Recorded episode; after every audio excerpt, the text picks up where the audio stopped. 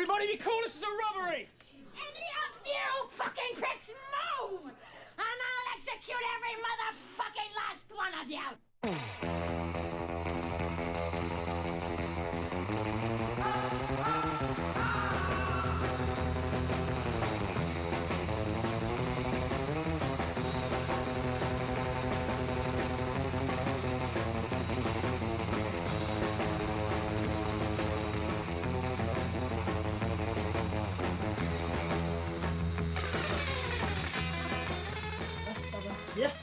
齐，大家好，这里是饭后设计设计师，对，饭 host designer。今天为什么用英语开场呢？因为今天我们来了一个非常重要的嘉宾，呃美籍华人，对，来自美国的 Tommy Brother 孙继涛，欢迎大家欢迎。就继续扯了，美籍华人。呃大家好，我是我是我是 Tommy 啊，，Tommy Tommy。这样，你汤米，你在咱们这个设计圈也是小有小有名气啊。是吗？我咋没听说过？我也我我自己也没听说过。江湖上你是怎么？江湖称上有什么？重量级人物，有什么就是有什么名号没有？就一说这个名字，大家都知道是你。应该没有。没有，对，就是对外就是叫 Tommy？对那你听说过浦东原研哉嘛？就有听有耳闻啊，有耳闻，有耳闻，对他比那个日本的原研哉的体重要破破两格，对对，现在就坐在我们，也是我们今天的这个啊金主降临时刻，OK，那我们这期正好立个规矩啊，就让我们的嘉宾用，呃，我们嘉宾之前是在美国生活过六年嘛，所以用特别本地的方式跟大家打一个招呼。你说的本地是杭州本地，呃杭州就算了，好吧啊用用用一段杭州话加那个美美正宗的美国乡村俚语，给大家来一段 rap 好。姐，Hey, uh, what's up, everyone? Uh, I'm Tommy. Uh, I just come back to China, and I very love to stay here and talk to you guys. Thank you. 操！我竟然听懂了。听懂了？那你用日语再回答。哎，对对，可以可以，你们现在可以今天咱们主哎，我刚刚不是录的是日语来着吗？呃，咱们今天主题呢，就是让我们汤米跟大家聊一聊在美国这六年的生活，包括在工作上的一些有趣的东西，好吧？哎哎，哎，那接下来我们从哪儿开始呢？呃，我觉得有必要跟汤米先先那个知会一声，智慧，我们这个节目呢，特色就是尬，尬，对你知道吧？尬聊所以当中间产生一些尴尬的沉默的时候，嗯就表示效果达到了。对，就表示效果达到了。我记得那有一哲学家说过，嗯，就是你能说的你说清楚，嗯你说不清楚的留给沉默，观众会理解的。嗯好，这好，这第一个达到了，嗯第一次达到了。然后八八月准备了很多问题，我操，我第一个问题跟你接不上了，我操接不上吗？哎，Tommy，不用你是哪年？你可以硬接我。问一下，Tommy，你哪年去的美国？那是几一一年吧哦？对，一应该是一一年二月份的时候到那边去的。那你在那边是读大学？啊，我其实是国内读完大学了，然后又工作了一段时间了，然后再去的那边，。哦那跟我差不多。哦那你觉得就是那个国家呀、它为什么吸引你？它是你的第一选择，对对还是迫不得已就？不得不踏上美利坚的 这种对对对，倒霉地方。嗯呃，算是有半个故事吧，因为我以前成分比较复杂啊，这个人，嗯，我高中的，对我高中的时候，地主阶级出身，我我高中的时候就自己出去有弄过一些事情，就是开公司啊什么的。然后后来那时候接触了一点点设计，然后后来到了大学的时候，一边读书还一边自己就赚钱嘛，然后做生意也有，然后拉私活儿，就是就是弄弄那种工作室，然后拉了一帮美院的学生帮我帮我做，然后我自己出去接单，就是啊等于是剥削那个就是那种特别可怜的设计师的那种老学生对，就是一般都是一九分那样的那种。后后来就跑路了。从小居然就 当上了资本家，我然后后来后来那个时候就是，呃，因为家里穷嘛，以前就也不算，就是开始穷，后面还好，就但也就是那样。然后我开销又比较大，所以就盯着钱。然后但是后来接触了那个设计这块东西之后，慢慢就对设计这块感兴趣了。然后后来我在正式上班以后，一个公司将近待了快两年的时候吧，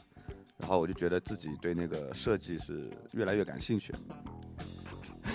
然后，然后我就说，要不有人在拍照啊？要不要不就去那个，要不就去美国学一下吧。当时去设计也想说要去欧洲还是去美国，好像还是学一些新的，就是偏媒体啊，或者是呃新一点的那种设计的东西。那些东西可能更在美国会更好一点，就更自由一点嘛。欧洲那边太艺术化了。哦，所以你是通过就专业和兴趣选择美国，而不是这个国家吸引你，是吧？呃，也一半一半，因为我那时候也确实有些朋友也在美国，就是那时候我自己别的圈子还还有在玩起死飞啊什么的，滑板啊什么的那些东西，然后认识这些朋友，有些都在美国，就欧洲那边都不太熟，也没有什么想法。然后而且还有一个很重要的原因是我当时选的是旧金山，很巧的是当时去的一个学就去的要准备想去的那个学校在旧金山，然后我自己骑死飞的话，就是那时候大家传的就死飞的圣地就是旧金山。哦，对，所以说对啊，所以说当时就有点算是就是自己个人，包括学习所有的统一目标都到了那边，所以就过去。所以我觉得听你说，好像是美国比较街头这种文化。啊，对，因为我以前还跳舞啊，教课啊，哎，我觉得你干的事儿挺多的，你还跳就以前什么赚钱赚干什么嘛，那后来选择设计这个行业有点不太理智 那人嘛总有傻的时候。不要这么说。我我有一个点很好奇啊，因为你说你高中就开始做生意了嘛，嗯是吧？嗯你是怎么在这种我们都觉得，这反正我觉得我高中、大学那会儿 还是傻不愣登的，不知道自己在干嘛呢。现在也没好了。呃，是，这你怎么这么早熟就清楚自己这个嘛要要弄点事儿？跟家庭有点关系吧，就是我的舅舅他是做生意的，然后他是比较怎么讲，就是从那种特别白手起家，就真的是一毛钱都没有的那种开始，然后做到后面很厉害，所以他一直对我来讲是精神上、人生上是影响很大的。呃，有个导师。对师，，然后然后从小就是有的时候也被他带在身边嘛，混来混去的，就相当于是带孩子一样那样带在身边，但是就听他们开会也好，干嘛也好，就是脑子里在蛮早的时候就有一些那些意识，然后后来也也对这方面感兴趣吧，对钱感兴趣，主要是，所以就想着说怎么赚钱啊什么的。后来那时候高中就觉得自己读书又不行，就是就是不认真嘛，就是从来那个就是进去的时候第五啊，年级第五，后面就是保持稳定在班里倒数前三那样的。然后后来想想看，说以后干什么呢，是吧？然后后来想，要么就做生意啊，或者什么的。后来就拉了拉了一个朋友，然后一起开了公司，做了些事。你就是你这边如果就刚到美国的时候，多多少少肯定会有些不适应的，有没有一些有趣的事情？就一些文化上的一些，文化上呢，我反倒跟大部分人不一样，我是特别适应那边。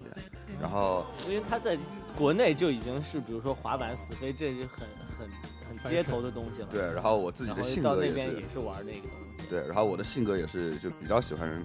聊天啊什么的，就比较喜欢和人接触的，然后所以也不太怕，因为那边大部分的人，留学生也好，或者过去生活的人也好，他们过去的时候基本上都是跟亚洲人或者中国人抱团的，就很少会和老外接触。但是我一到那边去，主要开始接触的还是白人、黑人这些为主。那那边有什么黑哥哥欠钱之类的这种事情吗？切 就算有，我也不敢说他欠我钱，是吧？没有没有没有，其实都还友好的，还友好的。对，哎那那你你你喜欢玩的东西这么多，比如说滑板、死飞、跳舞是街舞是吗？对。那那有没有哪个你最喜欢的呢？这就是设肯定不是设计，最喜欢的到现在还真的是设计。然后然后其次推的话应该是跳舞吧。我觉得他这个挺挺挺有意思的，就是就是他自己本身是跟设计其实本来是不搭嘎的嘛，嗯但是是想赚钱这件事儿在做的，就是跟设计有接触。嗯，但是其实他接触的这些文化会一步步把他推到设计的那个专业上去，然后最后他其实自然而然的选择了去学一下这个东西。对，因为感觉一般跟我有差不多经历的人，大部分都读商科，嗯然后他们都是思考也比较偏理性一点。然后，嗯，然后我一直的话是因为受到那些文化影响，所以还是偏有的些想法会偏艺术化一点，或者是比较情绪情感上影响我比较多的那种，所以可能会这样慢慢接触的，会更喜欢设计一些。嗯就是你刚到美国那边，有没有觉得就是哎到那儿发现跟自己想象中好像不太一样啊？有没有这种这种地方？呃，第一最大的反应啊，就是其实是因为城市的特殊性，就是我去旧金山，旧金山这个城市就有点类似于中国的上海吧，嗯，然后它是极其国际化的一个城市。嗯，然后我到了那边之后，我始终没有觉得我出国了，我就觉得我还在国内，嗯有太多中国人，然后你到处都能听到中文。然后，如果你会广东话，你可以完全不会英文在那边生活。哦然后到那边的时候，比如说，嗯，第一天嘛，就刚刚下了飞机，然后朋友带我去那个房子这些弄好，然后第二天早上起来，本来要去宜家的，然后那个我就起得很早，大概六六点多起来吧，起来之后跑到那个坐地铁的地方是一个广场，就是市政府的门口，然后结果就发现一帮嗯、呃大部分是中国人，夹杂着几个白人。在那边像类似做广场跳广场舞一样那种的，但是也不是广场舞，轮功啊，就后来走过去看，结果突然突然那个音响里放出一个熟悉的声音啊，就什么什么第几套广播体操，什么时代在召唤，然后我就懵了，然后边嗯上还有人在下象棋什么的，然后刚好我一回头抽烟嘛那里，结果一回头发现对面马路上那里。一刚好是两个旅游团的人下来，全是中国人，哇，黑压压一片就从马路对面这么穿过来，然后你就顿时觉得整个旧金山已经被中国占领了。哦，所以就是反倒让我觉得想到最不一样的就是这个。然后第二个是大家心目中的那种高端城市，比如说嗯纽约、嗯啊，然后旧金山这些的，就感觉是高大上的那种啊，高楼大厦曼哈顿这些的，对，就有点那种感觉。结果那是完全被骗了。那个等会儿可以给你们看一个照片，就我住的地方。我嗯住的地方已经是旧金山的市中心了，当趟。嗯算是市中心区域了。但是我刚到那里的时候，我以为那是郊区，是农村的城乡结合部的那种地方。嗯 然后，然后那边的东西很老，就一百一百多年的东西很多，一百，我像我住的那个 apartment 一百六十年，然后在之前的住的一个一百七十几年，然后它的真正你电视里看到那种高楼大厦，比如说那个那个那个什么电影啊，《当幸福来敲门》，当幸福来敲门里面就，他曼哈顿大街对不对嗯他拍的所有的东西都是在旧金山拍了。嗯然后他有很多个点，我以前都还住过。哦然后他其中有一些就是高楼大厦的，有那种嗯就金融的那个，嗯那一段是看上去很高大上的，那是因为就在金融区，嗯前前后后你走到从从头走到尾大概就十分钟就走出去了。就可能两三个街区那么就是对，就就整一点地方了个就整一个 financial district 那一块地方是繁华的，啊你跨出那条街，嗯你看到的就是一百年前的社会的那种感觉。嗯就是比较落后，然后除了一些经经经济圈呐、或者是主街以外，但是大部分的地方都是都是很旧的，那边的就变化特别慢，嗯所以说就这个会给你强烈的反差。就就相当于从北京国贸直接干到那回龙观了，对不对？他没在北京待过，没有北京待待过不好意思。那这样就是你是在北京待了六年，对不对？他不是不是在北京，待在美美国国。您您在北京待了六年，在美国待了六年，那其实这六年咱们国内变化也挺大的。就是这六年一开始到现在，在你走之前，你觉得就是美国人对中国人有什么认识上有什么变化没有？呃，也是分两类人比较极端，因为美国人其实非常的嗯、封闭，应该嗯说我说按照整个美国的国家来算啊，大部分的人是封闭的，那边有护照的人好像不超过百分之四十吧。嗯然后大部分整一个美国中部，或者是比如说哪怕是两边的东西海岸，然后一些偏的城市的人，大部分的人是没有接触过除了美国以外的国家的。就举个例子啊，我以前的一个英文的老师，他是美国中部的人，他说他第一天到那个洛杉矶的时候，原话是 “freaking me out”，就是他看到所有的那些亚洲人，嗯。他惊呆了，他从来不知道那是什么东西。嗯，就是怎么会有一种 就外这种奇怪的猴子就这种真的能到那种感觉，就是他完全被吓到手提箱从手上掉下来。哎呦他第一次看到亚洲人，是是，然后结果后来待在那边习惯了之后，然后他把那些事情回到家里跟搬出去他们讲的时候，嗯。他们都说你是在骗人的。就是真的有些地方的人是非常封闭的。所以说那边的人，他们很多人甚至还会认为中国的可能还是在皇帝啊啊，那种年代，或者有没有扎辫子。对，而且而且中国的，你看到所有美国的中国城，全部大概是一百年前的国内，大概就是嗯比如说，嗯比如说六七十年前的。呃，上海或者六七十年前的香港的样子，哦所以说那里的人的生活节奏、房子，所有的东西的气氛都是那个时候的。所以很多人他们认为中国现在也是那个样子的，哦就是这样的。但是跟对外了解过的人，去过国国呃那个，比如说去过中国，或者是跟国际上东西有些接触的那些人，比如嗯。旧金山这样的人挺多的，他们就知道中国的发展是很恐怖的。嗯然后尤其像以前还认识了一个意大利的设计师，以前跟我有合作的，他们过来来找我们那个公司合作的时候，开始是屌屌的那种样子，就是嗯哎，我是那边很有名的，我还给奥迪做过设计什么之类的，嗯。就是在整个意大利圈子都是有名的人。嗯然后跑到这边来了之后，然后就是带他出去晃啊什么，他就觉得哎这一段蛮漂亮的杭州。嗯后来回去第二年再来的时候，刚好那个时候带他去了一下梦想小镇，嗯，嗯刚开的时候，然后他他就懵了，他说全欧洲应该找不到有这么好的氛围的一个园区，哦，他指的氛围是商业还是什么？所有的一切，就是说你看到的是向上的，就是 everything is 啊就那种感觉，就不光光就是是过两。年过来就已经变样了。对，就不光光是楼啊什么的，而是整一个气氛，就就是人物的精神面貌也会对。如果你在国外生活一段时间，不管是美国还是哪个国家，你都会明显感觉到他们的节奏是放慢的，然后生活很慢，你的所有的东西是慢慢稳下来的。对嗯但是在中国，所有东西都是永远向上。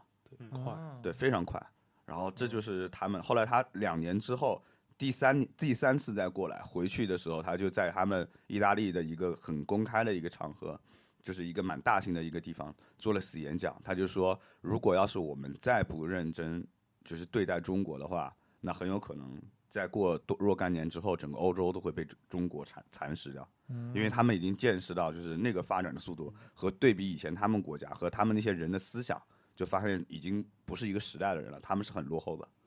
怎么感觉历史课本的故事倒过来了啊？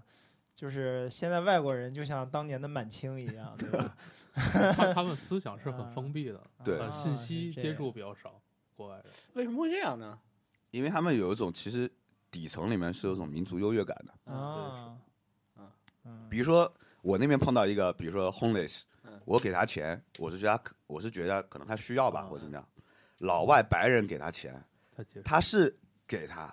他也没有故意说我比你高人一等的那种。嗯只是说，哎，我是觉得你可怜，给你。但是你能明显，就是如果你住了很久，然后你跟白人接触很多，你能明显的感觉到很多人啊，很多的白人，他们是底子里还带着一种优越感的，就是嗯我给你这个钱，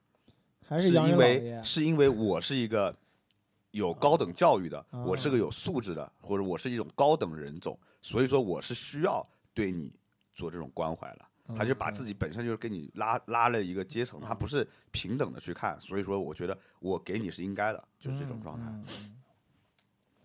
好，那这其实这个讲，可能就是说，现在大部分美国人还是多多少少有一点对我们亚洲人有一些歧视，是吗？有部分吧，也都有，但是我感觉像旧金山很好了，旧金山那边大部分的人对亚洲人、对中国人都挺友好的，尤其啊，比也也是举个例子好了，比如说嗯，学校里面是有学生对中国学生有歧视的，啊，但是通常他们的歧视是比较怎么讲，就是比较单纯一点，是哪种呢？就是就是他们原话也是 they working too hard，嗯，然后就是我我又中国人可能是不是把它理解成褒义词？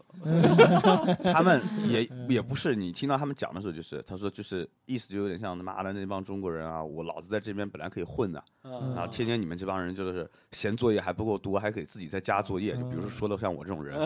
就是一个作业拆成四个作业做，就是加进去加四倍的量，然后他就说弄了弄这样让我们就没法混嘛，然后老师经常说你看谁谁谁，就是那种，然后就有点别人家的孩子那种，就天天指着人家，嗯中国人，就然后然后你出去工作也全部都是中国人、亚洲人。哦，就是很，尤其设计这行业里面、嗯看到的，基本上做的还不错的，全部都是中国人、亚洲人。啊，这也是为什么美左那个川普能抬头，对不对？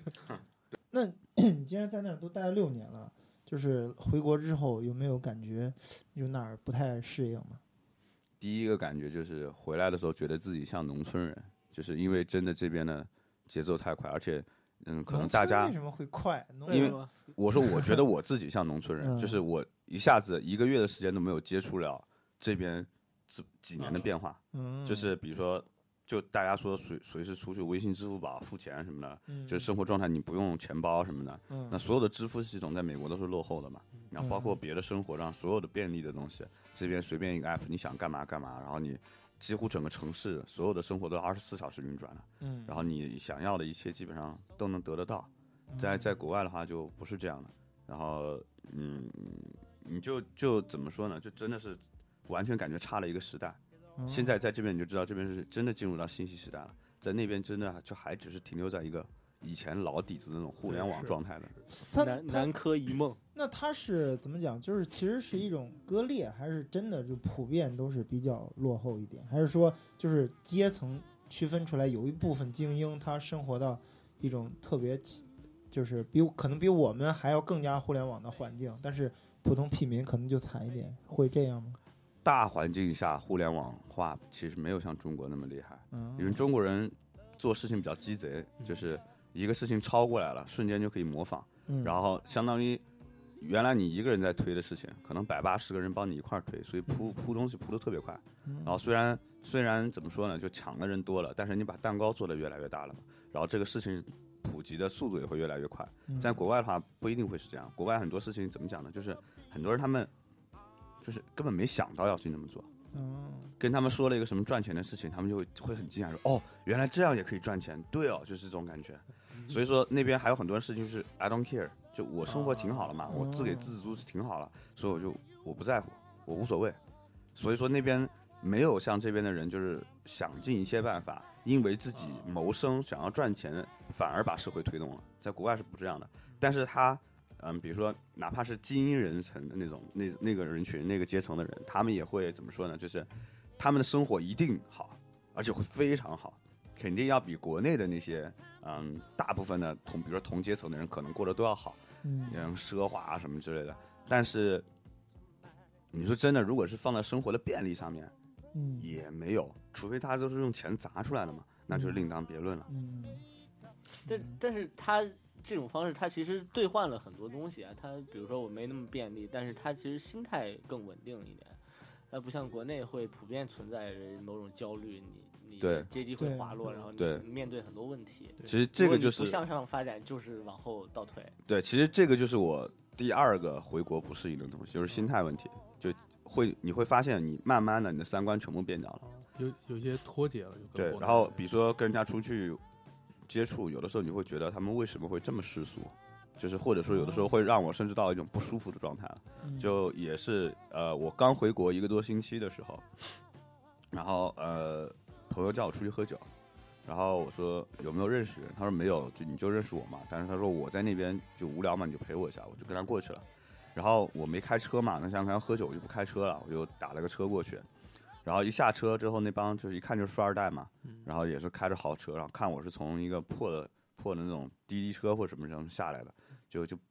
瞟了我一眼，然后没说话。然后我穿的也比较普通那天，然后大家坐在那里聊天，就没人搭理我，然后我也无所谓嘛，我还分了一圈烟啊什么这种，跟大家打个招呼，但没人理我，那我无所谓，我就管自己。后来我朋友觉得特别尴尬，我在那边差不多一个小时了，没有一个人跟我说一句话，也没有人看我一眼，大概十几个人在这儿，因为我真的那天穿的就是家里面的快睡衣的那种了。嗯然后虽然就是衣服，比如说 Supreme 啊什么这种，但是他们眼里就觉得也正常嘛这些。然后结果后来是什么？我朋友问了我一句，他说他故意的，还是说，哎，你那边不是在那个上市公司，你不是当是不是当 director？我说啊，对，我说我是那 art director。他说，哎，那你那边工资应该很高了吧？然后我就明白他什么意思了嘛。然后，但我就也不想说，就是就怪怪的。你说在一帮人面前，哎，对我收入挺高的，来来舔我哈？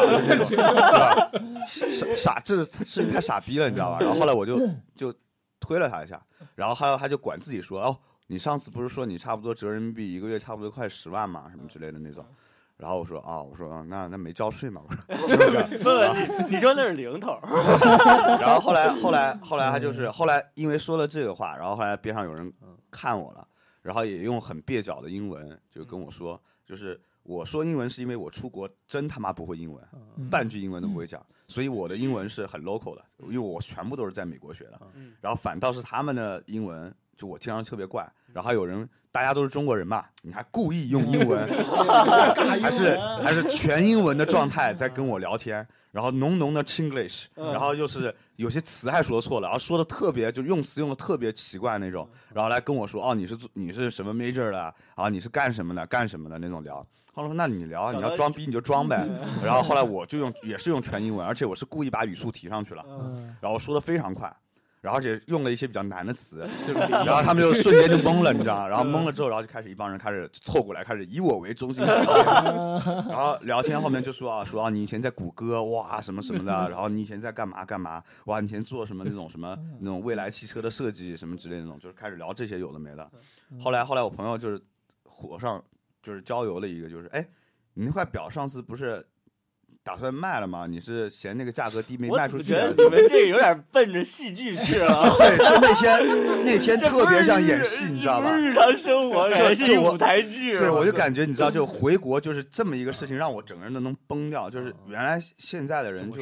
已经到，我感觉出国的时候还没到这种程度，嗯就现在发现都已经到这种程度了。嗯然后甚至就是，就当他们听到那个手表的价格之后，就更加就是，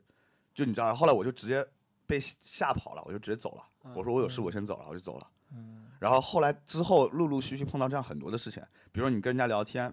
然后人家也没理你，就是或者是就就一般吧。然后当人家知道你某一块可能对他有利益的时候，嗯他会特别巴结你。嗯然后这个就真的是，然后包括比如说个什么，尤其是像什么女孩子的那种，嗯你也会发现她哎看到你有钱或干嘛就特别愿意搭理你嘛。嗯你没有，的话就觉得妈土鳖谁管你所以所以你意识到我们为什么来请你录音了？是说你们想要其实我这儿有几个私活儿没人接呢，是吧？这样是吧？这个私下聊一聊，最近收入不太好是吧？是这样，是然后然后而且在国外是什么呢？就那边的人喜欢你，他完全是凭我是不是真的喜欢你这个人，嗯我没有管你有钱还没有钱，是是，我我喜欢你，我就觉得你 OK，我就喜欢你，嗯，嗯但是，就是为什么他们会这么不在乎钱呢？总得有个原因嘛。也也在乎吧。嗯呃，部分人肯定，如果这我我跟你形容一下，假如你的钱存在那儿，你花不出去的时候，你还真的特别在乎钱吗？嗯，或者说他们不会像中国人想那么复杂，因为他们不像中国人有那么多追求，就是说我我要我要把事业怎么扩张，嗯我要把什么什么。那那边可能商生意人、商人肯定也是像这样，嗯也是鸡贼鸡贼的那种。嗯但是大部分的民众他不会想那么多了，嗯他就是我是个厨师，那我就安安单单做个厨师，嗯然后我认识一个什么什么样的人，我并不认为他的人脉会给我带来有什么影响。嗯就是或者我压根都没往那方面去想，所以他认为他们认为人和人的接触就是很简单的是人和人的接触，嗯他并没有想到背后带来的利益的交换之类的那些，嗯大部分的人是没有考虑到的。中其实这这这个这个话题我们之前也说过嘛，嗯就是中国人其实很很一个服务员他不能安于自己做一服务员的嘛。嗯然后我我突然感觉一个事儿特别牛逼，嗯就是这种人与人之间的交流，其实我们是自古以来，是吗你知？道吗？就是打我们开始发明象棋的时候。啊，就是那样，因为下象棋牛逼的人和不牛逼的人怎么判断呢？嗯他是这一步下出去，嗯我后面三步或者后面五步，嗯。你出什么我出什么啊，嗯你出，比如说我这一步下去来，你可能有三种出法，嗯。然后我有五种出法，嗯。然后你这三种出法里边，你选 A，嗯我对应 A 有五种出法，对应嗯 B 有四种出法，嗯。就是我的链路非常长，嗯，知道吧优差地对不就对？是非常优差地，你知道吧？嗯 就是你你这一步棋下出来，你就是为什么我们之前小的时候玩五子棋，那嗯种特别牛逼的同学，嗯就是你这一步下出来，你还没嗯咋的，他说我赢了，嗯 哎他你你怎么赢了？你接着下吧，你接着下，嗯咋的咋的？一会儿不是，他赢我现在了，想知道你怎么把话题引回去。我不用引回去啊，不是，我只是想到了这个，跟中国人和美国人有什么关系？尬嘛，大家尬呀，尬什么？那个，对，那我我刚刚说回来，美国人，你记不记得那个我爸那个我之前跟你提过一个事情，就是我说那边人想的很直接，思嗯想，嗯他们之前我在那边一个工作，就是老师他们学校让我想让我在学校里当类似助教或者是 workshop 的辅导老师，嗯然后我说那要那个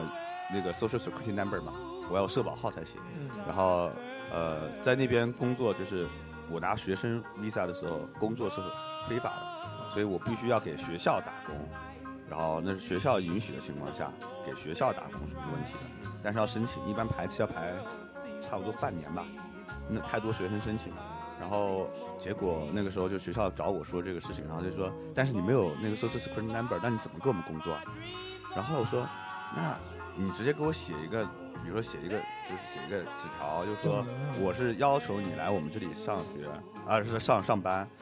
然后你们那个办搜氏平台部的人帮他处理一下，就加急处理一下，嗯，因为都是学校内部的嘛开个条子，对，开个条子，这这不是挺正常的事儿吗？开个介绍信然后后来我把那个事情一说之后，然后他说：“哎，对啊，我怎么没想到？就是还可以这样子，就他们想的非常简单，就是很直接，就比如说规定是什么，啊，那我就按照那样做。嗯然后或者是，嗯，那边的人不会去跳跃性的想事情之间的联系。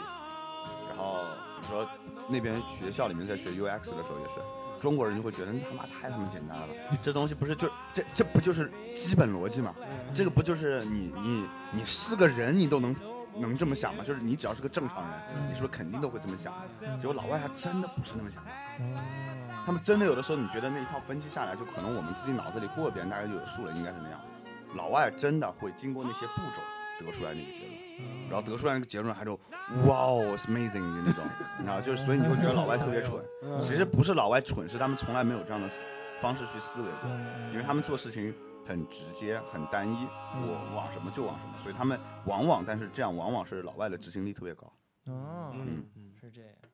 就是就是我想顺着这个，就是说，呃，有既然已经有这么多不同嘛，其实我们还对美国有很多偏见，哎，其中就是我我比较好奇的嗯，是。我我们黑黑哥们儿真的是都 都黑怕吗？其实他们底子里是有这种，就是哪怕你看到一个特别像律师，嗯或者是法官，嗯或者是哪怕是别的那种，就是特别 serious 的那种职业的人，嗯你跟他们 Hey yo 这样一下，他们虽然不会马上回你，也是这种，但他们底子里还是带那个东西，就是他们会特别放松。嗯。除非是那种有些是真的到非常 high classes 的那种人才、嗯。才会奥巴马就不不给你黑用，哎，奥巴马也这样啊！奥巴马，奥巴马在那个，奥巴马之前来来旧金山的时候，嗯。刚好在我们学校边上的一个一个一个那个一个叫什么啊？一个那个冰淇淋店买东西，嗯。你会看到很多学生过去去跟他撞拳，哦，就真的他就跟你嘿有这样。啊然后有的时候滑板踩滑板的时候，他会对他会有人踩滑板的时候，滑板滑那边，他会把人家滑板抢过来。哦，就呃这么凶，就是他反倒是 local 的，可能是一些可能在奥巴马背后更上一级的那种人，就是那财团或什么那种那种可能吧，我只是自己瞎猜了，没见过那种人。然后，然后但是但是见过奥巴马这种 low 咖，是吧？奥巴马平时就是跟我小小这吃饭的时候聊天的时候，对对对对 他得他得敬你杯酒，对对，都没没没没搭理没没搭理他，不乐意喝是吧？还说你在那边待六年，在那边生活什么，就是有没有什么感情上的？不是是是，我觉得这样问，就是嗯就你 Tiger 现在的可以随便滑滑到就就你你现在女朋友是回国之后交的，对不对？对对对对，所以说就是在在，那你也体验过回国之后怎么怎么滋国内的姑娘，就是你觉得就是在美国和在中国 滋妞儿，这交往异性朋友呃有什么区别？在秀蜜 性命我感觉就是中国人大多数对美国妞的概念，通常是来源于两个，一个是美国派那个电影，啊，对吧？第二个就是 A 片，嗯，对吧？所以那不叫对了哦解耶，所以说 Oh my god，欧耶是吧？所以说我回来之后，就是大家讨论到这个问题，经常会问到我的事儿，就是哎他们真的欧耶吗？他们这么，他们他们真的这么开放，这么好上吗？这是第一个问题。第二个问题就是，嗯，哎，老外男的真都那么大？嗯，就是这两个问题。嗯，然后，但是后来但是你发现男的没试过，对吧？你 你来这边觉得中国人 size 还习惯吗？这等会儿我们去厕所。呃，你接着说。其实其实是这样，就是真的中国中国妞儿或者是中国这边的女的，嗯，要比老外开放太多太多太多太多，我我觉得这个你怎么会心一笑啊？真的 真不是？的。我怕他他会就是误导听众，误导听众，对都以为是这么好搞。对，都这么好搞。我觉得他要传达的断意思是说粮两三年了，对不对？断粮什么玩意儿？就是说，呃，你先说你要传达的意思吧，我就先别意淫，你怎么想？就是怎么说呢？就是呃回国几次，或者有些什么时候接触到圈子里的一些女的，其实你就挺明白，就是其实不是说那些女生坏啊，就现在是很多女生都很物质，这玩意儿就不谈它了。嗯嗯、但是大部分哪怕不是特别坏的人也好，什么也好，他们其实对性也好或者什么的那个想法，其实已经比国外的人开放多了，嗯只不过是闷骚闷着。因为哦毕竟文化，咱咱们中国这个文化大大底的那个文化上面，大底子下你不会把这些东西放台面上说，嗯或者也不会就跟人哎晚上约个炮呗或什么之类的，当然不可能这样讲了，对吧？对，泡桑拿，对但是但是但是实际上在老外那边，他们说的是很直接的，就真的说哎就来一发或者怎么之类的那种，但是呃等会儿他们的人不会这样。来一发用英语怎么说？对对对对对对，，Wanna shoot，其实没有那个那个，到时候可以另起 再再聊，对吧？可以可以不能带坏了广大听众？啊，那个就是我我觉得你可以教大家一下，怎么判断这人是不是真正的美国人。呃，因为中国人本身很多人很喜欢老外嘛，是吧？啊那那万一是一个吉尔吉斯斯坦的，那但是你很难保有些小姑娘分不清嘛。这个我倒是说实话，真的有一点，就是在这里也做个推广嘛，就是 大家千万广大女性同胞在国内接触的老外，嗯尽量别去碰，因为国内那些老外大部分都是在国外活不下去的，嗯跑这儿来混的人，基本上都是在美国最底层那些人。嗯首先身上脏不脏就不说了，然后而且他们是特别鲁莽、特别暴力的一帮人。然后这帮人大部分会认为，就是呃，可能现在会好一点吧，因为经济互通的一些东西，所以可能会有更多一些高端的人会过来。但是大部分的人，我接触了非常多了，他们是以交中国的女朋友，然后认为中国女朋友好容易怎么怎么样为荣的。啊，他们还有自己的一个私人的交流的群，然后就一帮人真的都是在那边瞎搞的，那那对是就是 他们特别不尊重人，他们特别不尊重人。这个知乎上也有一些月经帖，大家可以去看一下啊，就是关于 挺关心此类题材我靠牛逼，我就是扯回那个美国那块儿的，就是美国那边的人，他，嗯，他们很多人是会性和爱可能相对分开，或者是说他们对性这个东西就是说的比较直接的，就大家可能讲真的都是讲出来的，嗯，但他们并不认为那是一个性骚扰或者什么事情，嗯，但是反倒你是无缘无故跟大家说了一些那种话，开个黄腔或者什么，他们会认为你是性骚扰，原因是因为他认为我喜欢你，我说就是喜欢不是那种 love 的，是那种 like。嗯是吧？然后我觉得你帅，或者我觉得你可爱，或者你你哪一点吸引我了，嗯，那我愿意跟你 hook up 一下，所以嗯那我就会跟你聊什么的。嗯然后你哪怕聊到那种问题，哪怕是朋友之间聊到那种问题也都无所谓，嗯但是他们会认为我跟你的界限是可以聊这些的，嗯才聊。嗯然后他们就会讲的特别直接，但是讲那些话也并不代表他要跟你那么做。嗯他那么做的原因只有一个，就是他是不是喜欢你？他认为我觉得没问题啊，给人给你没所谓，那就可以。嗯然后他们也不一定是要跟你做了就要跟你有什么啊交往或者什么的，嗯可能当时一时兴起或者什么的。所以说你看上去的东西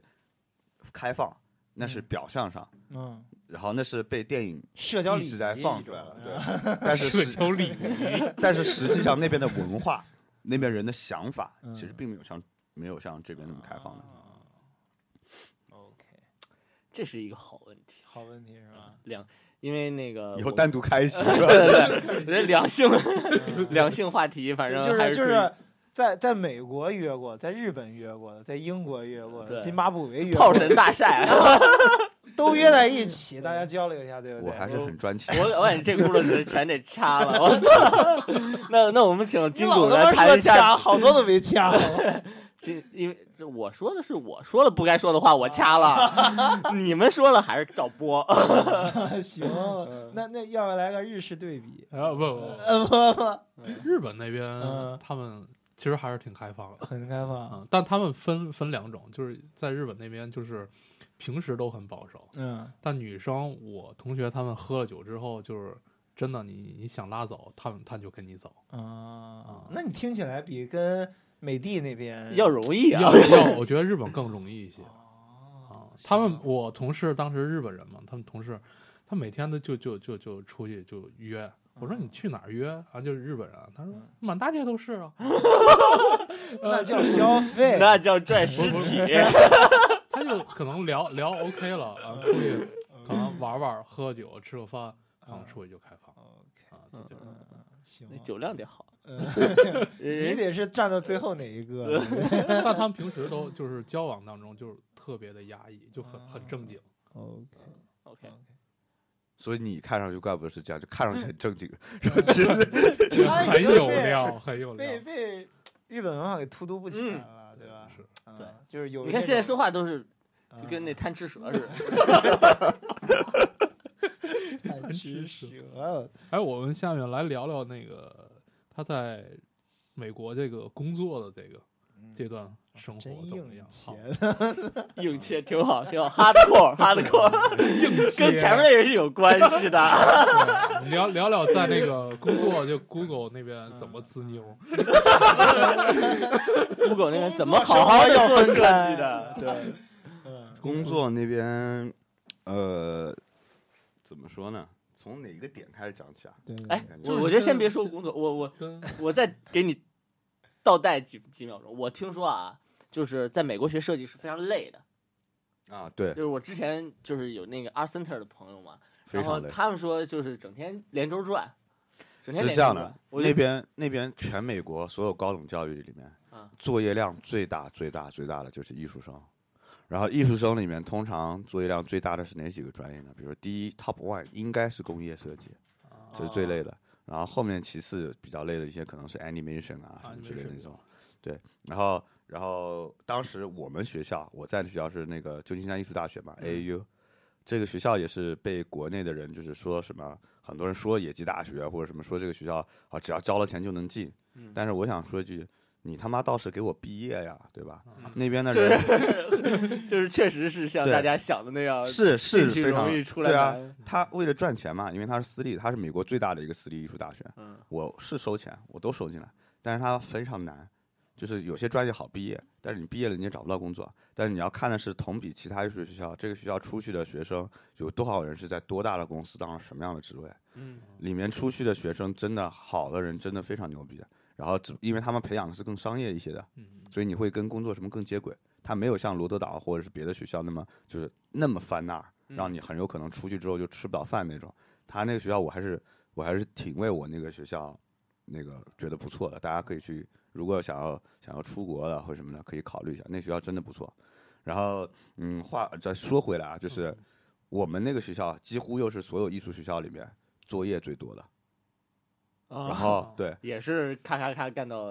对然后然后再对，然后再接下来就是我们学校的工业设计，就是几乎是全美国所有里面作业最多、最多、最多的。就是以前我我因为为什么这么说？因为我刚进去的第一年就是学的工业设计，后来硬生生把我 转到了别的设计。第一天上课，系主任过来的课就上面跟我们说，嗯，以后大家会很想睡觉了，但我建议大家不要睡觉了，反正你死了之后想睡多久睡多久。我操，这么凶！对，就是这样的。然后经常会发生什么三天三夜不睡不了觉，三天三夜不睡觉，真的是七十二小时连轴转的那种。然后什么，嗯，办公室里老师的办公室里放的全部都是能量饮料。这这个是仅限于设计专业吗？呃，还是说别的专业我有接触，但真的真的没有这样。分分科吧。其实其实我接触到其他的专业的人，我从来没有看到有这么忙的。嗯就除了艺术类以外，真的没那么忙。艺术类也有些轻松了，也有轻松的，比如说翻二的，有些看人吧，翻二有些人就很轻松，有些人就特别重，然后都都看人。你想要混过去，那其实都轻松；你想要有点成绩的，那你就特别难，因为那边的作业不像这边，我要给你布置个作业，今天回去做张海报啊，嗯然后明天你怎么怎么的，就是他那边不是，就告诉你，好，今天我们的课题是，比如说设计一个 app，没了。开这么开放？就是或者有可能他会给你命题什么样的 app，或者是今天比如说你学一些基础课的时候，他可能说啊，今天我们学习的是构图，对吧？那你用拍摄的方式给我拍几种不同的构图啊，或什么之类的那种，那那个东西你需要花时间花精力去思考的，就是我需要怎么去拍，或者他所有用到的技巧类的东西，都是大部分是在课上不讲的，全是自学。就哦比如说我用软件也好，什么也好，嗯他不会来教你这个软件怎么用。有些课可能会教一些，但是大部分的东西全是你自己去学的，所以你要自己花时间去做调研，然后去做一些什么比较啊，什么那种。就是所以基本上那边出来的学生，如果你是真的认真去学了的，你你出来之后会非常完整，你对项目的了解会非常完整，因为你是从项目的利益开始立项，开始一直到整个项目的结尾收尾。它相当于教教你一个流程。过程，对然后具里面具体的方法你自己去摸，索。他可能会是教你一个什么呢？就那边上课，我不知道其他的学校是怎么样。我们学校是非常好一个，就是他每节课都要 presentation，就是你先大家回去，然后我分进度。比如说，可能这个项目我们认为是分四个星期完成，嗯那每个星期你回来的时候，每个星期那节课回来的时候，大家都会做个演讲，嗯然后下面其他学生全部给你 critique。啊，所以说你可能听到的 critique 是完全不同方向的，因为大家用的方法都不同。嗯然后老师可能会给你讲一个方法论，可能大概的几个工作的方式或者怎么样是怎么样的，然后你自己其他东西都是自己摸索出来的，嗯或者他会给你去看一下案例，分析一下案例或者什么的也会有，然后也会讲一些历史的东西，但是大部分的东西真的全部是自己思考，所以用的工具最多就是 Google。你不停的搜索资料，不从不停的去图书馆查东西，然后你可能大部分的时间，前期的时间可能就耗两个星期，一个四个星期的项目，两个星期就耗在所有的准备，然后一个星期执行，还有一个星期就收尾，还有收尾就比如说你做一个 presentation 啊，做个什么东西的，嗯这样，嗯，所以所以这个这个链路。还是比较完整。对那老板你在日本学，感觉和在美国的，呃研究生是这样的嗯啊，我上研究生是这样，但本科生不是，嗯本科生他学的更多是技法。我那个学校它主要是漫画比较牛逼，然后他们漫画可能就是招收来的那学生就什么都不会，然后他从线条开始教，他有一套模式，日本就是你什么都不会，完了你经过我这个这套模式洗礼之后，然后他就给你培养出，就跟流水线一样的。哎，我那个学校其实也是很多是这样的，因为我那个学校，因为他没有没有那个择生的标准的嘛，啊就是你只要交了钱都能进，所以大部分在里面的人，很多人是完全没有艺术功底的比如说像我这样的，就是我不会画画的，嗯。然后我也从来没有接触过这方面的知识或什么的。嗯但是进去，他从一些最简单的 principle 的课开始，给你迅速的培养出你的技能，哦。然后他会极快的给你灌输一个技能的方法，对包括会教你一套你怎么去自学的一个方式。哦。就比如说，说技能这一块的成长速度会非常快，是吧？，对他，他不会是盯在那边像这边美院的人，一个画室的人天天带你怎么练那种，他不会，他会教你个方法，嗯然后他会带着你去画，嗯但是你因为自己的作业量够大，然后你平时练的够多，所以你自然而然你的技法也上去了。而且他们其实国外那边也没有那么讲究太深的技法，就除了一些你真的是翻二这个专业的人，那你可能会嗯比如说油画，你是什么那种，你会对这个特别，但是对于设计的那些系，他不会对这些有特别特别高的要求。哦那我们 local 设计呢？嗯，中中国咱们这边就是就是要求你在上大学之前把东西都准备好，就是职业就是基础技能啊，一些什么东西，全都是在底子打好的人里面挑。但是就是我听说为什么区别具体最大的区别到底在哪儿？他说的是很多没有。就对这东西没有基础、有兴趣的人来学，嗯但中国恰恰相反，就是有技术没兴趣，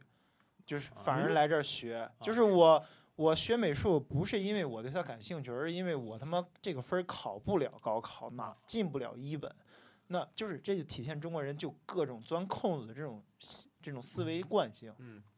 这就是一个空子嘛。嗯那我学习不行，那我换个办法喽。但是学出来之后，其实不一定对这东西感兴趣。对是，最后学完了之后，你进入学校也不可能有那么强的自主性。就是为什么他刚才说，好多你自己去查资料，用两个星期 Google 这些东西，我觉得，我觉得自主性是自主性，不是一个你能要求别人去有的东西啊。对啊，如果学校是通过，比如说他是说比较难毕业嘛，嗯嗯用种种方法来筛选那些嗯自主性强的人出来的话，不我觉得这个压根儿是目的问题。不不，你我如果我不打算筛选嗯自主性强的人出来，嗯我自然就是你没有自主性一样毕业，无所谓的。国内其实有点类似像嗯这样嘛，就是你对你认不认真，到最后毕业证其实都能给你。对但国外不，这个不会。他们比如我举个最简单的例子，他，嗯、我开始上课的时候，他跟我说上课不准迟到，迟到三次算旷一节课，旷三节课算你这节课直接 fail。嗯我就听过这样听过，哈哈一笑，妈的，谁还没上过大学是吧？嗯结果真他妈给我 fail 了一节课。嗯，然后，所以我就知道啊，他们对这个事情是 serious 的，就是不不是真的这样开玩笑的，嗯并且他们对抄袭、作弊、啊所有那些东西都是非常非常严肃的。对嗯是。嗯我当初这这对学生也是这样嘛？因为我知我们知道国内是吧，对抄抄点作业，抄点论文那边那边以前有一个特别扯的事情，就我们有个 Spring Show 嘛，春季展，然后我每一年都在 Spring Show 上，然后有一年我是拿了我的那个设计的一个 App，他是拿了 Spring Show 的那个就是 Top，嗯然后结果第二年的 Spring Show，那我肯定就不会提交 App 之类的东西了嘛。嗯然后有一个人，他好死不死抄了我去年提交的那个，嗯然后抄了大概七成像吧。嗯结果开始老师不知道，他的老师是一个呃，就是刚进去没多久的老师，把他那个作品给筛进去了，筛进去之后被发现了。不仅他被取消了那个资格，他整门课挂科，并且被严重警告，如果你下次再出现同类问题，直接开除，永不录用。嗯嗯，是就是那边就是我做这行是对这个行业有基本的尊重，并且我基本遵循这个行业的底层规范的。我们这边很多人入行是出于钻空子嘛，就是其实为什么互联网现在这么火，就是为什么很多人往里进，也不是说针对这东西感兴趣，嗯而是说这个行业现在给的薪资最多，我现在的工就业比较好。对我的技能匹配我的这个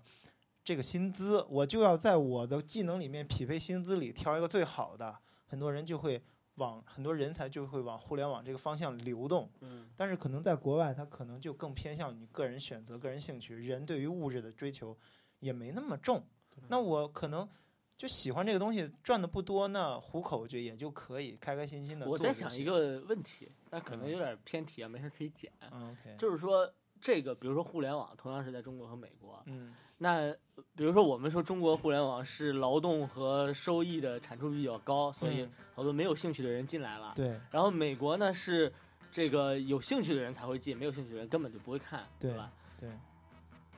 这跟互联网自己的品质有关系吗？你懂我的意思吗？没有，因为就是前我如果是一个企业的话，我不用在乎你对这个东西兴趣大不大呀。对啊，我只爱推动我劳动的产出来衡量一个人，对啊，对吧？嗯，这公司都是这种，都是这个目的，但是区别就是进来的人一一不一样。其实这个涉及到什么呢？就是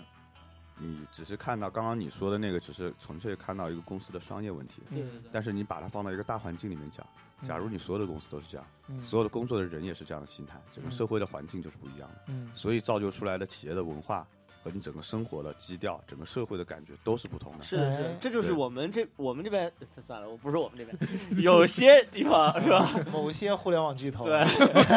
我们之间抄来抄去是没所谓，嗯嗯嗯，是吧？对，你抄点东西啊，抄个界面啊，嗯或者什么的，那边出一 app，马上出一新的，嗯没没没关系的。嗯嗯像国外也抄，但他抄真的不是抄，他真的是借鉴。那个借鉴我们会研究方法，比如说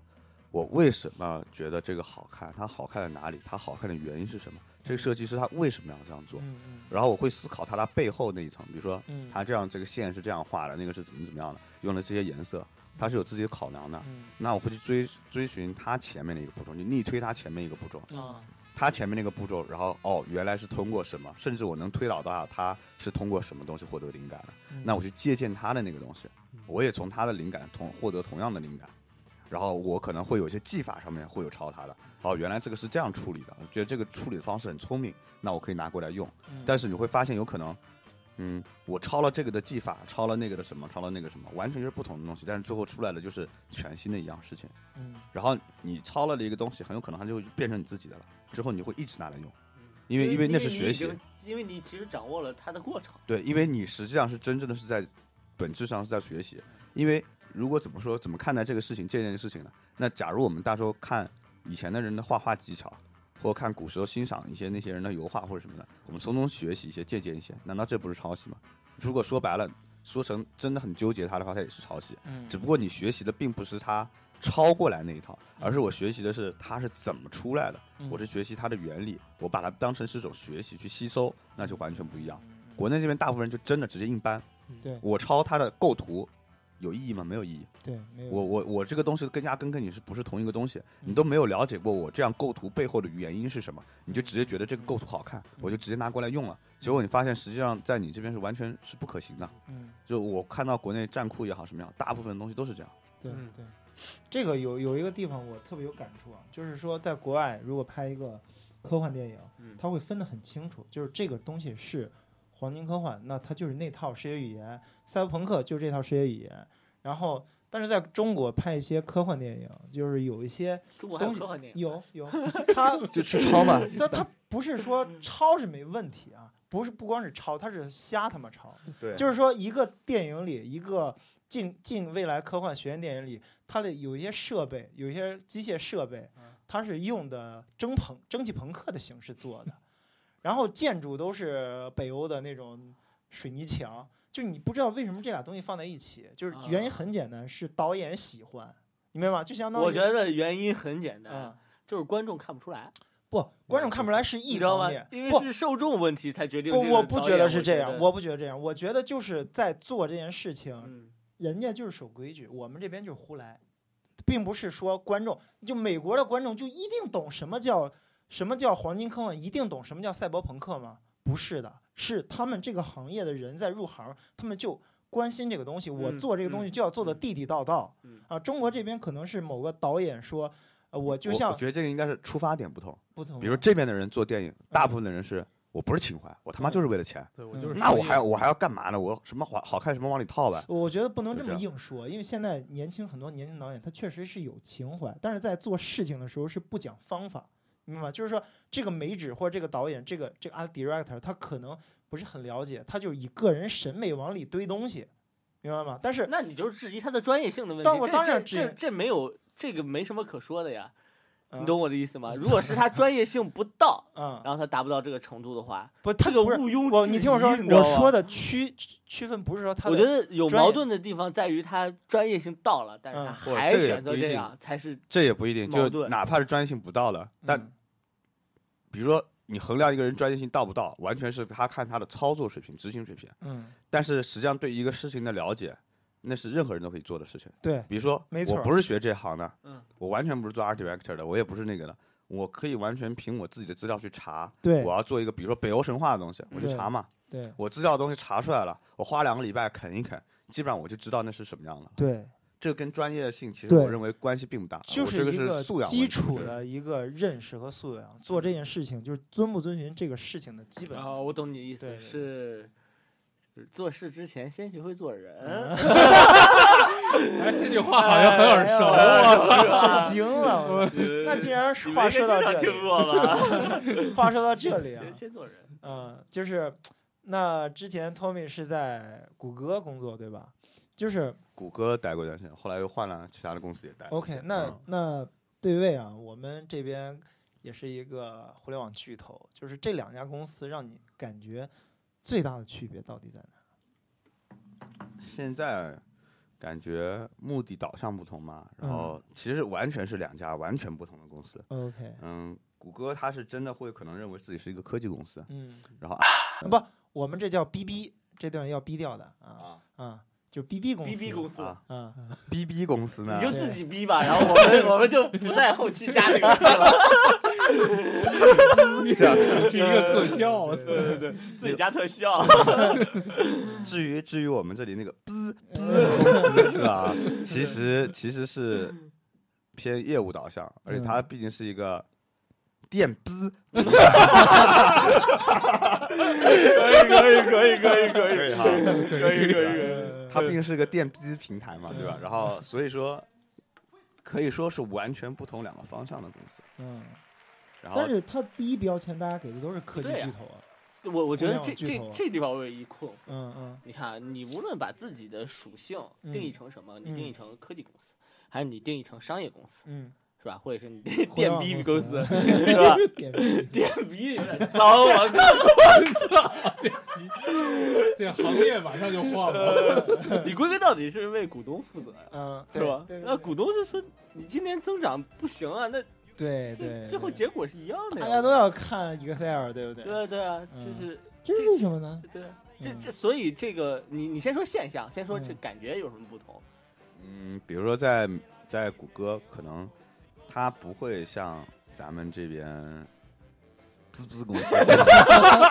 这么强调那个企业文化的东西，他反倒没有去强调，但是但是他的企业文化是深入骨髓的，因为你所有看到里面做事情，包括 leader 对你的要求，他们整个公司所谓的 KPI 也好，什么也好，嗯，都是朝着那个方向去的。你能够真真切切的感受到，原来里面我真的就是在做，要么就是在做一个事情做执行，要么如果我在思考的话，可能就在思考我如何改变世界。嗯。这个听上去很虚吧，但真的他妈就是这样。那但是你像我们公司 HR 费尽心力就搞这个企业文化，大家还明 明里面儿里的 都不一定怎么回事儿啊、特别认同。特别认同是吗？我像我刚刚经历过咱们那个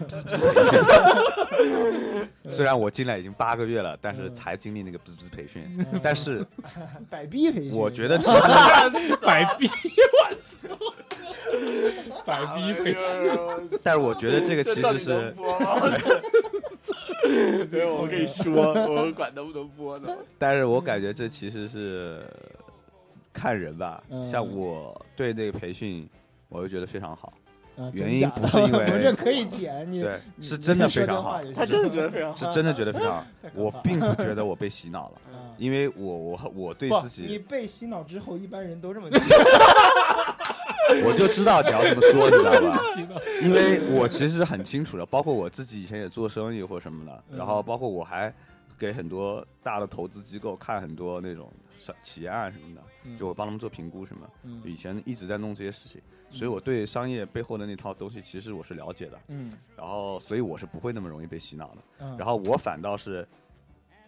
了解了他要洗脑背后的那个的原因，嗯我前两天跟朋友在聊一个事情，他想做一行事情，后来结果后来发现了一个什么呢？就推寻到一个事物的本质，就是做任何事情都是为了解决问题，嗯，对吧？没错，很多人其实是忘记到这个事的。我举嗯举一个简单例子，就是在美国做 UX 的时候，我们一定会强调一个步骤，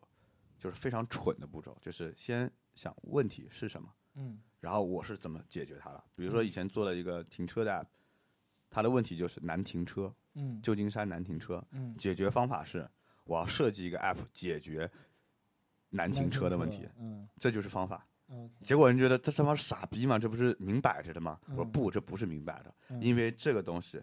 就是你的目标。嗯你把那个东西写下来，然后按照那个步骤去推导的时候，你永远不会忘记掉它，而且你永远不会偏差。嗯这个其实就跟咱们这边做生意也好，做什么事情也好，都是一样的。很多这边的人为什么做初创企业会失败，是因为他们会认为，哎，我有个好的项目，我有个好的想法，嗯但其实那是错误的。嗯咱们中国最不缺，应该说全世界最不缺的就是聪明的人和聪明的想法，嗯，而是你这个东西什么意义？就很多人会做一些事情是具有伪需求的，其实我个人也不是特别排斥，嗯，只我只是觉得有点心累。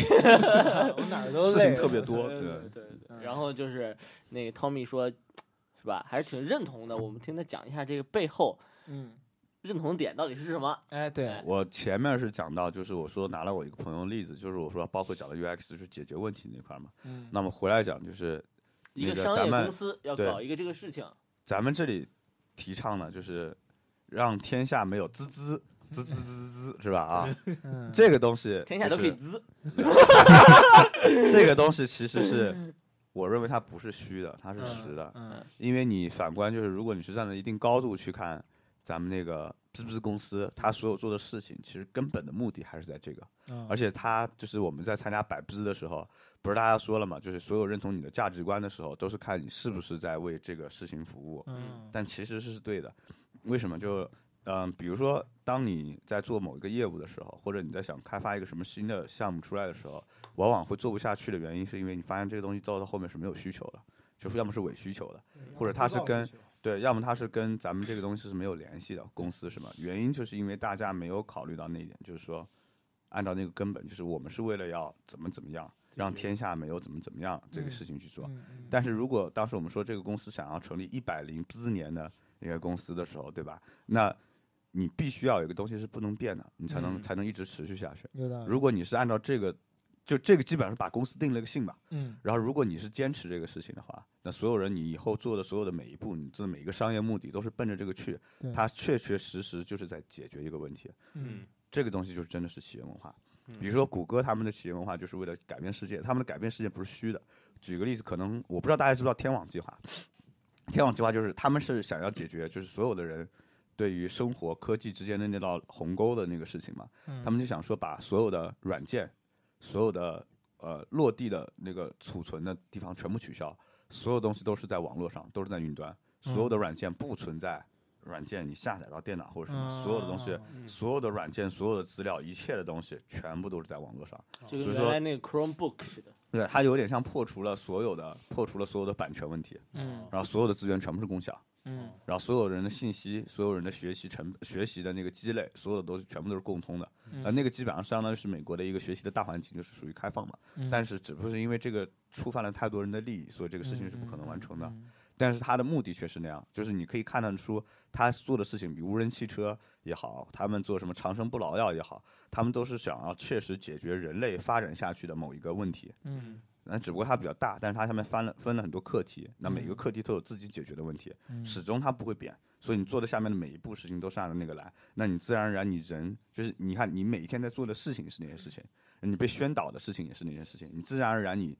的想法在那个公司你会做匹配的事情，这就是企业文化。嗯并不是说我企业文化是讲的很虚的，就是中国加了一个文化这两个字，就感觉好像是那个东西是一个学术的，或者是一个沉淀、一个积累。嗯所谓的沉淀积累，其实是因为环境，你在一帮人为了一个事情在做重复做同样的一件事情，可能分不同的方法或者不同的节奏或者不同的角度，但他始终的目的报的是一样的。那么你自然而然这帮人时间久了都会成一样的人。嗯所以，所以我一直认为那个百逼他所宣导的东西其实是对的，只不过就是大家可能对你没有影响，但其实是对你有影响的。这就是为什么很多人说是这个是洗脑嘛，其实不是洗脑，而是告诉了你我们是怎么样的。如果你不符合这个东西，那你可以离开。嗯，之前马兹不就是说过，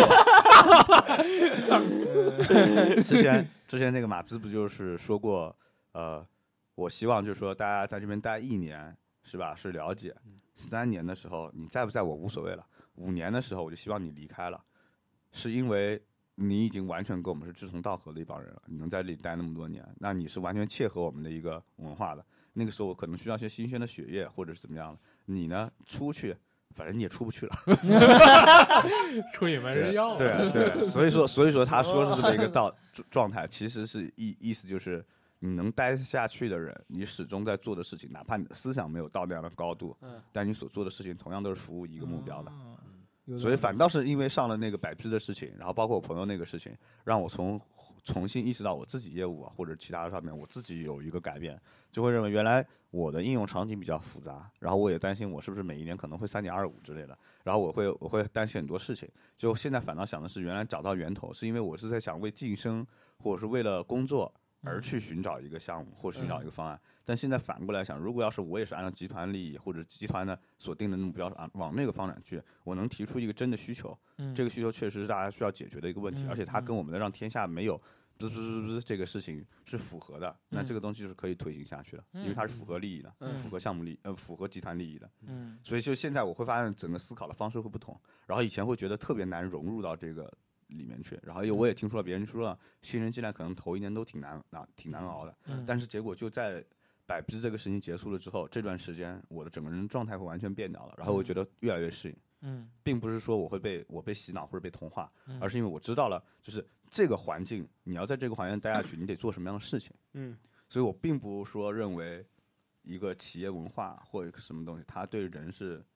嗯不好的，它会把你同化掉。我认为那是一个适应的过程。嗯，那就像你在地球或者你在哪个国家活着，你必须要受到它的适应。你要么不适应，你要么出国，对吧？就所以说，哦所以这个其实我是觉得是有道理的，这是人整个社会学、社会行为或者是整个人发展必须要经过的一个事情，所以无所谓。那两位入职将近两年的，认不认同这个观点？我我觉得这里面的矛盾不在于，就是说他他说的首先都很对啊，嗯就是说从终极目标上来说，我是认同的。嗯然后，但是我我是觉得，你看，当我们说企业文化的时候，嗯不是在说我的愿景是什么，我要做一个什么样的事情。嗯我们就是我相信也有很多人反感企业文化啊，我嗯不是说我自己，就是他反感的是说，他反感的是说你目标是这样，但是你传达的是前面一个层次的东西。嗯但是本质上说，比如说我目标是做一个，呃，是让天下没有难做的生意，嗯，那我需要我的人有执行力，然后嗯。有有，比如说能够有开放的思维，嗯。然后能够有什么协作啊，有什么乱七八糟的，嗯然后能够以单一目标为中心是吧？但是传达下来，往往我们看到的情况是，比如说方法，嗯。方法是说，比如说我们喊个口号，嗯，然后我们是说你你只你不要想那么多，就执嗯执行，知道吧？其实本质上，我觉得大部分的人排斥的是执行层面的东西，嗯，是而不是说我理解的那个最终极的目标，那个是没我问题的。我觉得不是这样啊，。你说，比如说，举个例子，啊，你说这个有点绕了，我举一个简单的例子，嗯就是说，好，我们现在大家做这个业务，发现一个真正的用户需求，大家都往这个方向走，嗯但这个时候呢，别人问你在这个业务里的价值是什么，明白？如果大家都往那个方向上走，你可能做的是一些偏执行的工作，嗯那这个时候，老板说 UED 的价值在哪儿？怎么附加？作为你这个工作岗位，怎么附加更多的价值？你是不是应该再搞一点其他的事情呢？嗯啊，这个时候，如果你自己搞点事情，嗯你可能得到更多的既得利益，业务可能做死了，你可能升了一一屁嗯啊。但是如果你你把心思全投在业务上，那业务可能搞下来了，但是你就是做了一些很累的执行的工作。很多人可能通过第二种方法得到一些既得利益就上去了，然后你埋头苦干干了一段时间，发现没有成绩，没有认可，但是你把业务做好了，大家也想不起你来，这个时候你的心态还能保持平衡吗？我我其实看这个问题是这样的啊，嗯这个其实是个人看东西的层次或者高度问题。，OK，就比如说，嗯，呃，很多上面传达下来，我在做什么一个 KPI 或者一个目标给你的时候，那是把一个大的目标做了无无限的细分，嗯拆解下来，最后给你的一个事情。嗯，那你作为一个执行者或者做一个什么者，你不需要考虑到太多别的东西。对，然后好，那是一个大环境，嗯但是很多人自己进来生存嘛，肯定还是要希望寄生或者是拿更多的奖金什么的。嗯那你自然而然的，你就会去做一些相对应的一些事情，嗯那这是无可厚非的。嗯为什么我前面说的那个是，嗯，前面说到企业文化那个事情，我认为是怎么怎么样，那个东西太虚，但是那个是我认为，如果你是那那个是站在一个很高的角度去看那些问题的时候，对，就是我打个比方，像你刚刚说的，你说如果我做了一个其他的事情，嗯，然后我自己可能上去了，是吗？但是如果要是这个东西和最终的目标不是贴合的，对，我相信你只能再升一级，到那里就不会再上去了，是的，是，对吧？对我认可他的是？吗？因为你要想一下，我们这边寄生的，那如果我先升这一级，后面我再考虑后面的呢？那其实我告诉你，那你如果要是这样，你最终走到上面去的，永远都是为集团利益，永远都是为了那个服务的那个目标去的。嗯为什么？因为咱们这边寄生看的是两样东西，嗯第一是你的能力，嗯，能力是否有个提升，这个指的是可能你的技能，比如说我管我是否能够管理，嗯或是否能我站在一个新的出发点或新的高度去看事情。嗯，但是第二点就是，你做的东西对集团的影响力有多大，嗯。对吧？嗯，如果我他妈的特别擅长管理，我特别牛逼，怎么怎么怎么样，嗯。但我做这个事情其实没有任何意义，嗯。你不太会提升的，嗯，因为那个项目没有意义，你对集团造不成价值，嗯，那你还不如自己出去呢，嗯。对吧？嗯。所以说最后我说了，不是企业文化这事情是为了要筛选一帮人，那帮人最后能留下来，因为原因呢是因为你留下来那帮人永远都是跟着我们这个机器合着转的。嗯。如果你是按照那边我先升一级，啊，过一段时间我再怎么样的，你有那样的能力去升级，嗯你早就出去了，嗯，因为你跟集团的利益价值是矛盾的，嗯你还不如到外面去呢，嗯没有没有必要待在这里嗯，而且你也一定到了那一级就不会再晋升了。嗯嗯，那两位有没有我？我我是从另外一个角度去理解这个问题啊，就是这个公司它想要发展，它如果只是以以比如说你做一件事为导向的话，嗯。你发展是是很难发展的。嗯。我觉得之前我跟一个 PD 聊过这个事儿，嗯。它其实本质上是一种狼性文化，嗯，你懂我的意思吗？就是说你的思维要熟悉，就是公司是这样觉得的啊，嗯。我我我揣测揣测上亿，揣测上亿 的意思就是说你你知道那个大目标是什么，对，然后是有一个事儿交给你了，有个业务交给你了，你把这个做好，但是你你不能只把业务做好，嗯你知道吧？他就是说你为这个大目标，你主动的去服务，嗯主动的去撕扯，嗯然后主动的去打破自己嗯要做的事情，嗯，然后自己去。他因为他整个公司是有一个很长的商业链路在里面的，对，你想到任何一件事，你都可以去做，嗯没有人拦着你，嗯。就是你只要认为它有价值，嗯。然后自己去做，自己去担结果嗯。就可以。一旦这个事情有结果，而且我是拿这个事情去衡量你的，嗯额外价值去衡量你的，嗯。所以很大概率公司从你们每个人去撕扯上，产生结果的人是对我有很大的好处的，所以嗯你自然就会上去。嗯嗯嗯，也就是说，我刚才提那两个其实其实是不矛盾的，不矛盾，不矛盾，你的理解本本质是就是尤说，其尤其像公司要在基本面的基础上把嗯生产力再拔高一个层次，嗯只能这样去要求你，嗯而不能说变成一个要你干什么你就是干什么。尤其像你说，你说前面说的，我是在为着我的业务奔目标，但是我有可能就没有晋升的那一嗯批人。嗯嗯那你说明什么？通过这个机制，你也能筛选出这部分人他看到的层面，就是在于我往一个事情安排给我，我认为它是有利的，我去做，嗯。他不会发现一个新的一个利益点。嗯，那我正在能做的时候，就注定了你可能就是属于一种执行的层面，嗯。你的眼光看到的东西和思考的角度会会不是站在其他的高度的，嗯，那自然而然也就筛选出来了。那那另一个角度来讲，就是如果执行的非常好的人，就没有晋升的价值吗？也不是，现在刚好完全刚好，比如在我那个部门，今天嗯。我们我们的 leader 可能提出另外一个方向，嗯。在某些角度上，以一个技能专长的人是也可以对集团造成某一定的影响力。我举个例子啊比如说我们搞一个插画的人，嗯。他画了全国最牛逼的人，嗯。他在咱们这儿画了幅很画很牛逼的画，嗯，其实他并没有太大的价值，嗯。因为他对可能某一个嗯营销或者什么东西有影响，但他对集团力集团层面上是不会有影响的，因为他的技能并不适合整个商业商业上的东西。嗯，但是如果人一个是做技术的，或者做科研的，嗯或者打个比方，比如说像对我现在这边在做三 D 的东西，你能做到的一件事情，这个事情是影响到集团层面的人，嗯你以你技术的照样可以往上升。比如说，你看咱们那个插插宝里面，不是就有个 P 十一的技术吗？嗯为什么？是因为它的技术已经达到影响集团了，啊所以说才会上。所以这是我说的嘛，前面一个是你的眼光能力，嗯第二是你你是不是能对集团造成影响力。OK，那就是同样的问题啊，在国外是一个什么配比？就比如说，这个人他往上走，他公司，比如说就就拿谷歌举例啊，嗯，他是更看重你的这种技能技能能力，还是更看重你去做事情去去发现机会思考对对对其实我想说的是，每一个公司都是嗯一样的。都一样？每个公司都一样，只不过他用不同的方法。比如说我们这边是按照什么样的一个计生一个分级，嗯可能那边是另外一套系统。啊，但关键是，所有的公司永远在做一件事情，是获得嗯利益或者解决某一个东西，就是文化上是解决某个东西，嗯，在嗯商业上我就是为了获得利益，获得利益也是为了解决那个但。是听起来就是目标和方法都差不多，但是为什么在两家公司给人的体感却完全不一样呢？你指的体感是说在里面就是上班的感觉吗？对啊，那是因为我是认为节奏和整个环境的问题。嗯，打个比方说，咱们把这个咱们啊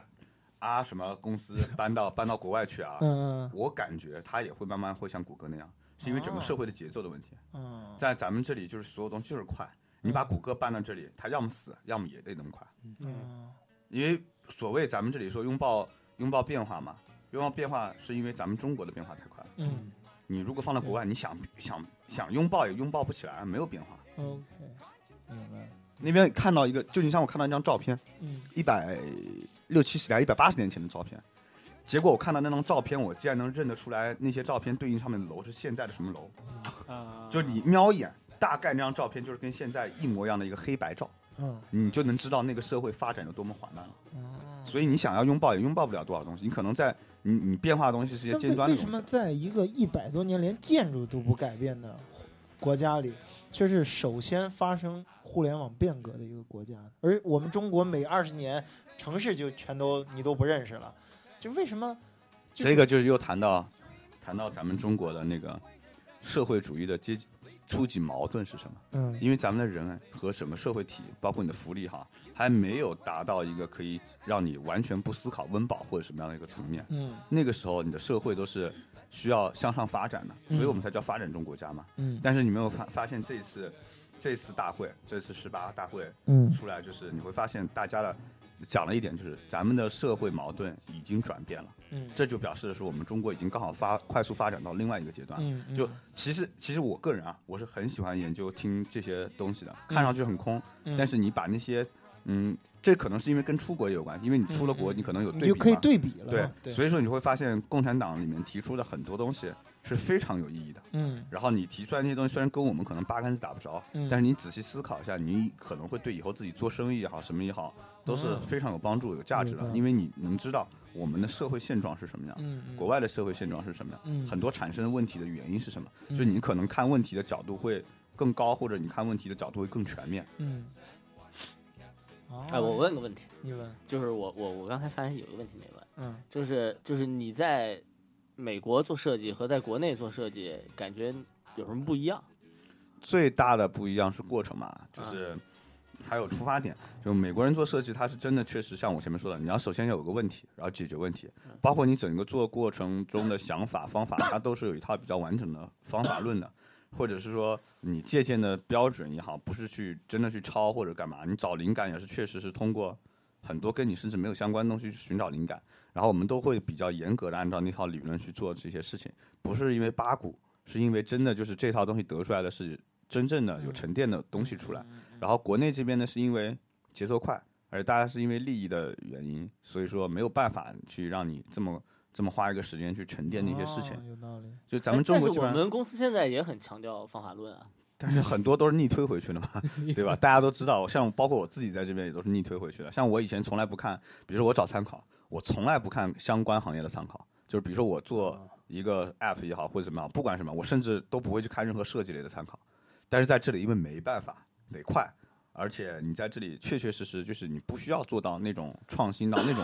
那种程度的东西，你就直接弄了就完了。因为这边东西大部分的设计还不像国外，国外的设计很多时候是处于主导作用的，就在一个公司里，设计是主导一切的。但是在国内，设计往往是属于服务型的为。什么会这样？就为什么他们认为设计可以做一个主导，而我们这边 反而不是那么重视？因为我们还是跟国情一样，嗯，因为咱们中国还是以经济发展为主。利益导向。对那他们为什么就认为设计的价值会凌驾于其他之上呢？那我举个例子好了，咱们电商这块地方，嗯，假如抛弃一切所有的 UX 设计，你觉得它会变成什么？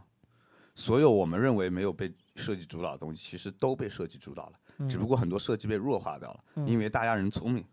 中国人聪明，中国人会哦，抄，就是本来就有一套设计理论的东西，我直接搬过来用就行了。嗯，但其实它存在的原因也是因为被设计出来了。嗯就是设计，大家对设计这个范畴，不要只是说认为是在我做一个美工，嗯图好不好看，嗯视觉上，嗯它要更多是在逻辑上的东西。那些东西其实都属于设计。嗯比如说国外的 UX UI 是不分开的，嗯以前有些公司可能还会专精，比如说亚马逊，它会有自己的 UX 部门，嗯然后但那帮人做的事情是极其琐碎的事情，嗯对于整体的导向的东西，它并不是分的那么清楚，反倒是国内咱们这边有用眼，有什么有什么，对吧？交互什么，但国外大部分是拼在一起的。啊、我觉得是这样，就是中国人如果不分清楚，容易产生一个问题，就是抢。分工对，而且分不工中国人如果不分清楚这件事儿，啊就是这个东西该你，这个东西该我，如果不分清楚，大家就喜欢抢。但是那边如果不分清楚，他怎么能做到一套完整的，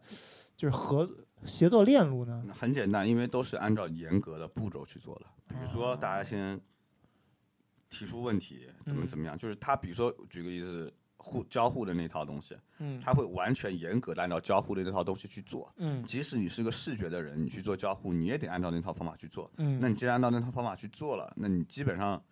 就不会存在什么抢不抢的这种事情，因为你越不了级嘛，嗯我都得先完成这个，再完成那个。嗯，这我然后而且是是是是另外一个想法，就是嗯说，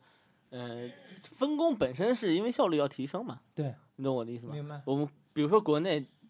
就是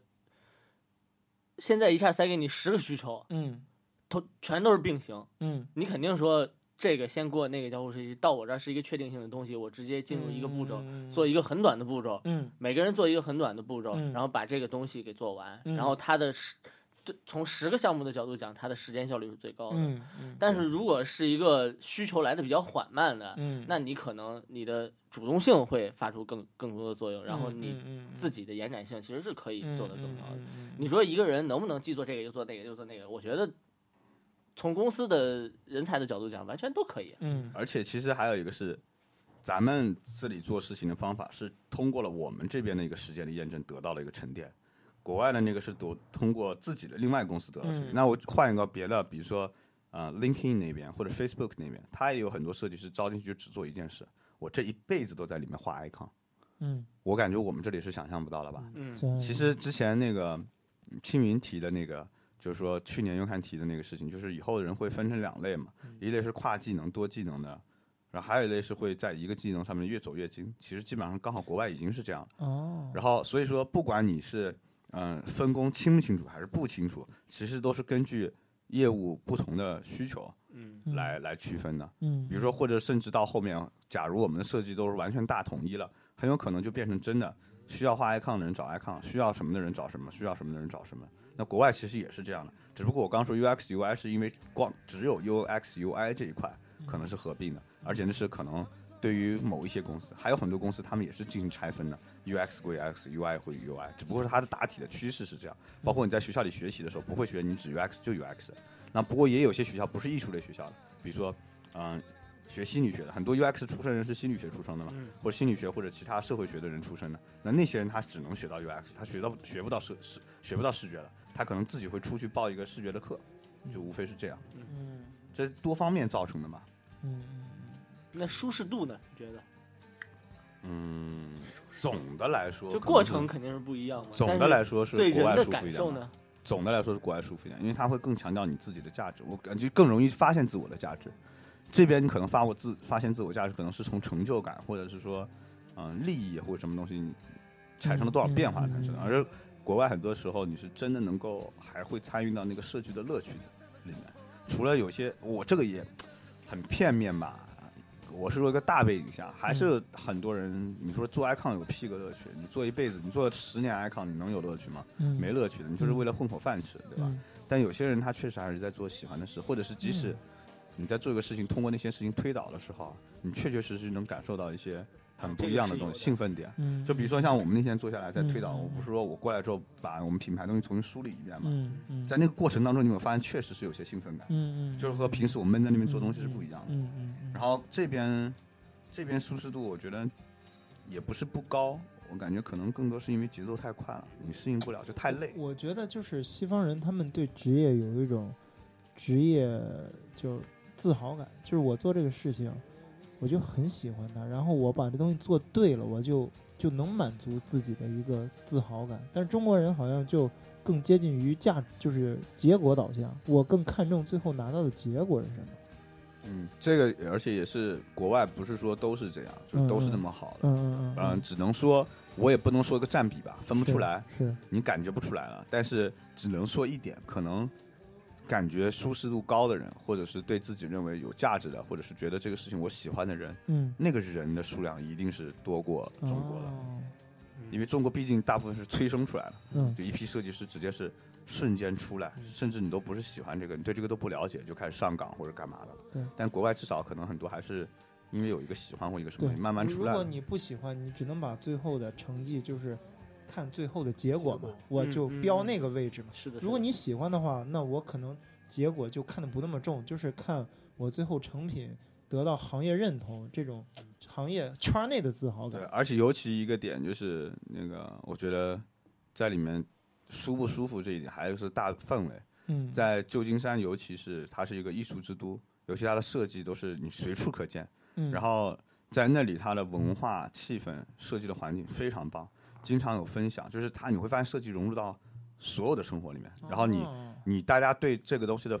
抱有的看法都是开放的，然后嗯整个社会对设计的接受程度也是非常高的。在国内这边，我就觉得很多很难找，就是比较难找到一帮志同道合的设计师。就是很多设计师他也就是为了干活赚钱或什么的，然后他没有自己的特别怎么讲呢？就是说在追求的一套东西，或者是有追求，但是到后面就慢慢这个事情被磨灭掉了。但是国外还是你能发现这样的人是非常多的，然后所以你在里面就会分享啊，或干嘛，然后大家都是免费，就想法完全都会不同。但是中国人好像就是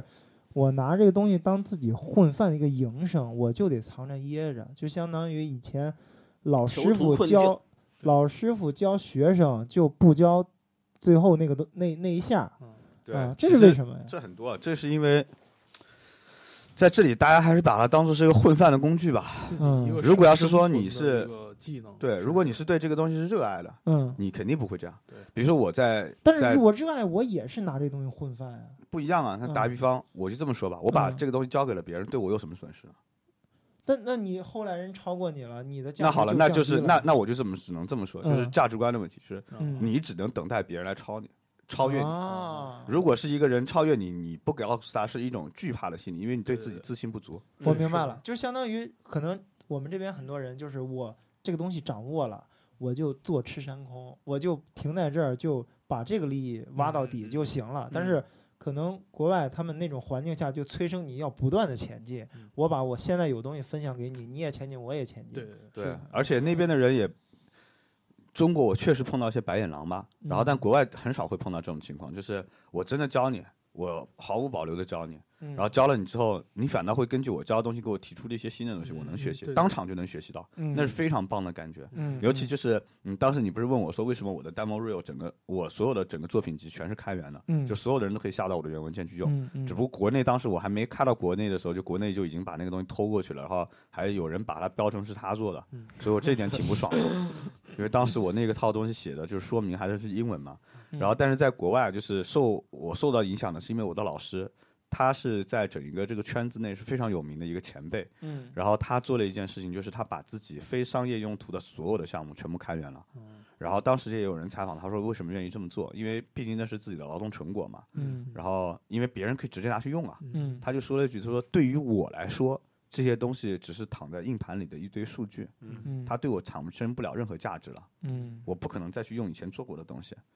然后我如果把这个东西给了别人，那可能会产生新的价值，对我又没有影响，那我干嘛不这样去做呢？嗯尤其有的时候，因为很多人感谢他拿了我的东西，他根据我的东西做了一些新的东西，他反而会发还给我看，嗯，结果我就交到了一帮朋友，然后我又跟那帮人能有联系，又学习到了，而且最重要的一点，这不是在自我营销吗？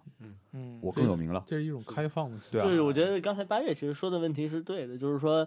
那个归根到底在于你把自己看成一个静止的人，还是一个发展的人，嗯以及你把别人看成一个静止的人，还是一个发展的人。嗯如果大家都是发展的人的话，其实这个问题就非常简单了。像我就属于那种，你要从我这儿学，你要从我这儿上没事欢迎。如果你抄的比我强，那我是不是变相从你那儿学？对，要是是你真的比我强，那说明你这个人本身其实就是强的。嗯我教不教你，我现在不教你，和别人教你，或者你以后自己学到是没有没有区别的。有道理，那我还说不定把索性就教你就无所谓嘛，我自己又不亏。嗯而且我其实，在教你的过程当中，我自己又梳理了一遍。所以嗯就是，其实分享这个事情，只要你这个人是有点追求的，嗯他其实是百害无一利的。对嗯对是的，所以说，当大家认识到这一点之后，就会很喜欢。我。这这是我在回国百利而无一害百百利而无一害，百 百利 无一害的事情。差点就掰过去了。所以，所以这个事转情，折，所以分享这个事情，嗯。其实是我想回国之后一直想要去推广做的一件事情，嗯。就希望能够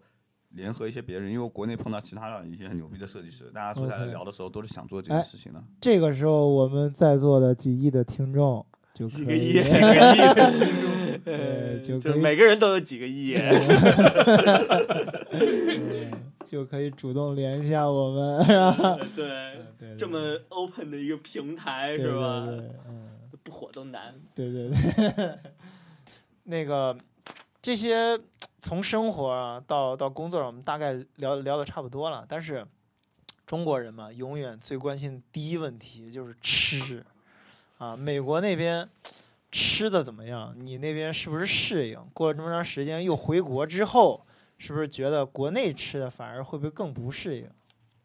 国内吃的应该更好吧？嗯国内吃的永远比全世界任何别的地方都好，这是一定的。嗯，然就是后嗯、那边真的就像我们看电影电视啊，天天就是汉堡加薯条嘛。看地方吧，旧金嗯山已经真的非常好了，就你能吃到很多别的国家的菜，泰国、日本、韩国都有，虽然没那么地道，但都有。那你工作嗯状态下吃什么？工作一般中午看周围有什么吧。通常来说啊，便当，我现在按照我现在来看，基本上中午要么吃沙拉、汉堡这些，然后晚上基本上都自己烧菜嘛。嗯，然后也有，如果中周围有中国菜馆或者别的菜的时候，你就叫个外卖什么的。OK，啊就是美国是不是一个没有本地食物的国家？没有美国菜，我就这么讲，嗯没有所谓的美国菜。美国菜可能真的就是汉堡、薯条嗯啊，汉堡、沙拉和和什么算嗯派啊之类的那种东西吗？但大部分的东西，所谓我们吃到的西餐，其实都是从欧洲流过来的。嗯比如说你说那个什么 pasta 嗯啊什么这些，而且很多汉堡可能又是从意大利过来的，然后有些东西又法国或者什么的。嗯美国实际上是一个文化糅杂的国家，嗯所以它里面的不管吃穿住行，嗯所有东西都是从各个国家糅杂过来的。嗯嗯嗯，或者你在那边刚去那边，就是吃东西有没有就是说，哎，这个东西我没见过，国内没有，然后就非常新鲜的这种。有可能有吧，一些小东西吧，可能打比方吃什么印度尼西亚菜啦，什么乱七八糟你。哦但是这个跟美国自己本身没关。那美国倒是它的汉堡是我一直在想念的，就是哦国内的肯德基、麦当劳是绝逼比国外的肯德基、麦当劳好好一万倍的。很多我朋友，对我朋友，我朋友来这边就是一个，我一个朋友他是嗯南京人，但是他是七岁就到了美国，嗯所以他对中国几乎是没有印象的。然后他嗯中文也很差，然后嗯完全不会听，就不会写，只会听一点点，说一点点。然后他前几年来了趟国内，他的女朋友呢是吵着说要要去吃汉堡啊这种的，就吃麦当劳快一点。然后他们想吃中国菜的，结果拗不过他，去吃了一顿肯德基。然后之后在那里待下来的一个月的每一天，他都在吃肯德基。就是会差在哪儿？我们不能想象啊。中国人真的会烧吃的，国外真的是，哎，就是就是炸一下，然后加到面包片里，这能有什么你去？了国外你就知道，他们能把一件本来应该挺好吃的东西，能给做成那样。嗯，就是按说啊，美国是一个多民族、多多国家融合的一个地方。你像台湾这种地方，它就是它会派生出自己的本地菜，就是真的。其实台那个台湾的很多小吃都是以融合了那个东南亚和大陆的一些菜系，然后自己做成了小甜不辣吃。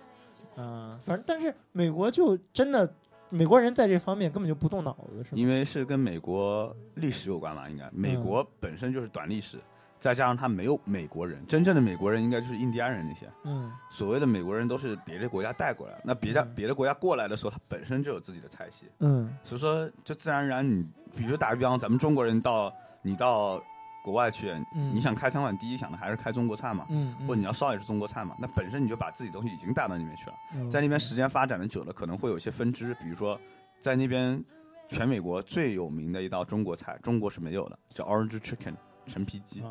是有点像那个糖醋糖醋里糖醋里脊有点类似，但它是嗯黄黄的炸的那种，就是有点橙子的那种味道。哦但像所以说这种衍生出来的东西是根据那边的人的特点文化衍生出来的，嗯但它的本身它并没有，因为这个国家是没有没有底蕴的国家，所以它没有所谓诞生出什么自己哦的什么菜、菜的东西。对啊，我听说就是美国被称作文化沙漠，就是说美国那边只有流行文化，但是流行文化是从很多文化里面剥离出来的一个很浅层次的文化。比如说像我们在学艺术史，嗯，我们从来没有学美国艺术史，嗯学的都是整个世界的艺术史，嗯，因为美国的艺术史基本就是世界的艺术史，因为都是搬迁过去的。不，我嗯，我想说的是，那那如果说这个国家是一片文化沙漠的话，那人们的日常的这个娱乐方式都有什么呢？也是快节奏的东西吧，嗯而且都是挺，我是觉得挺无聊的那边。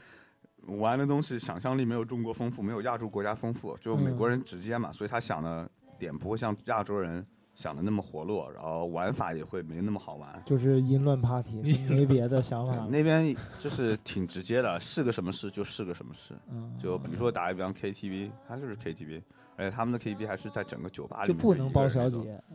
咱们这儿 没有公主不高兴。或者是咱们这里，比如说喝酒也好，你能诞生出很多游戏或者什么的。你知道老外他们自己喝酒的酒，就特别特别傻逼，嗯，就他们喝酒的就是哇，就这么几个玩法的那种哦，就是主要是因为跟人有关，然后他们也没有想那么多吧，要真玩就打游戏什么这种东西的。哦主要而且你看他们就有一点一定坚持，就是他们是没有自己文化，都是拼凑的文化。嗯你就想象是这里是一片空地，嗯，全世界各个国家的人就跑到那块空地堆塞嗯那你自然而然你玩的东西啊什么呀，就是跟原来有可能要么是带有民族特色的，要么就是当时那个社会流行什么，那就是在玩什么，没有变化。嗯，没有，那有没有好玩的事儿？对，在美国有没有遇到特别有意思的事？就感觉跟他们看电影一样，对编剧都编不出来这么他妈搞笑的事情。呃，一个就是之前跟你说那个，就是电梯等电梯那个嘛，就是你嗯看得出美国人有多懒。就是我之前住了一个 apartment，我住在十五楼，整个楼有两个电梯，嗯，那个电梯本来就没那么快，不像嗯咱们中国这边的现在电梯。然后其中有个电梯还坏了，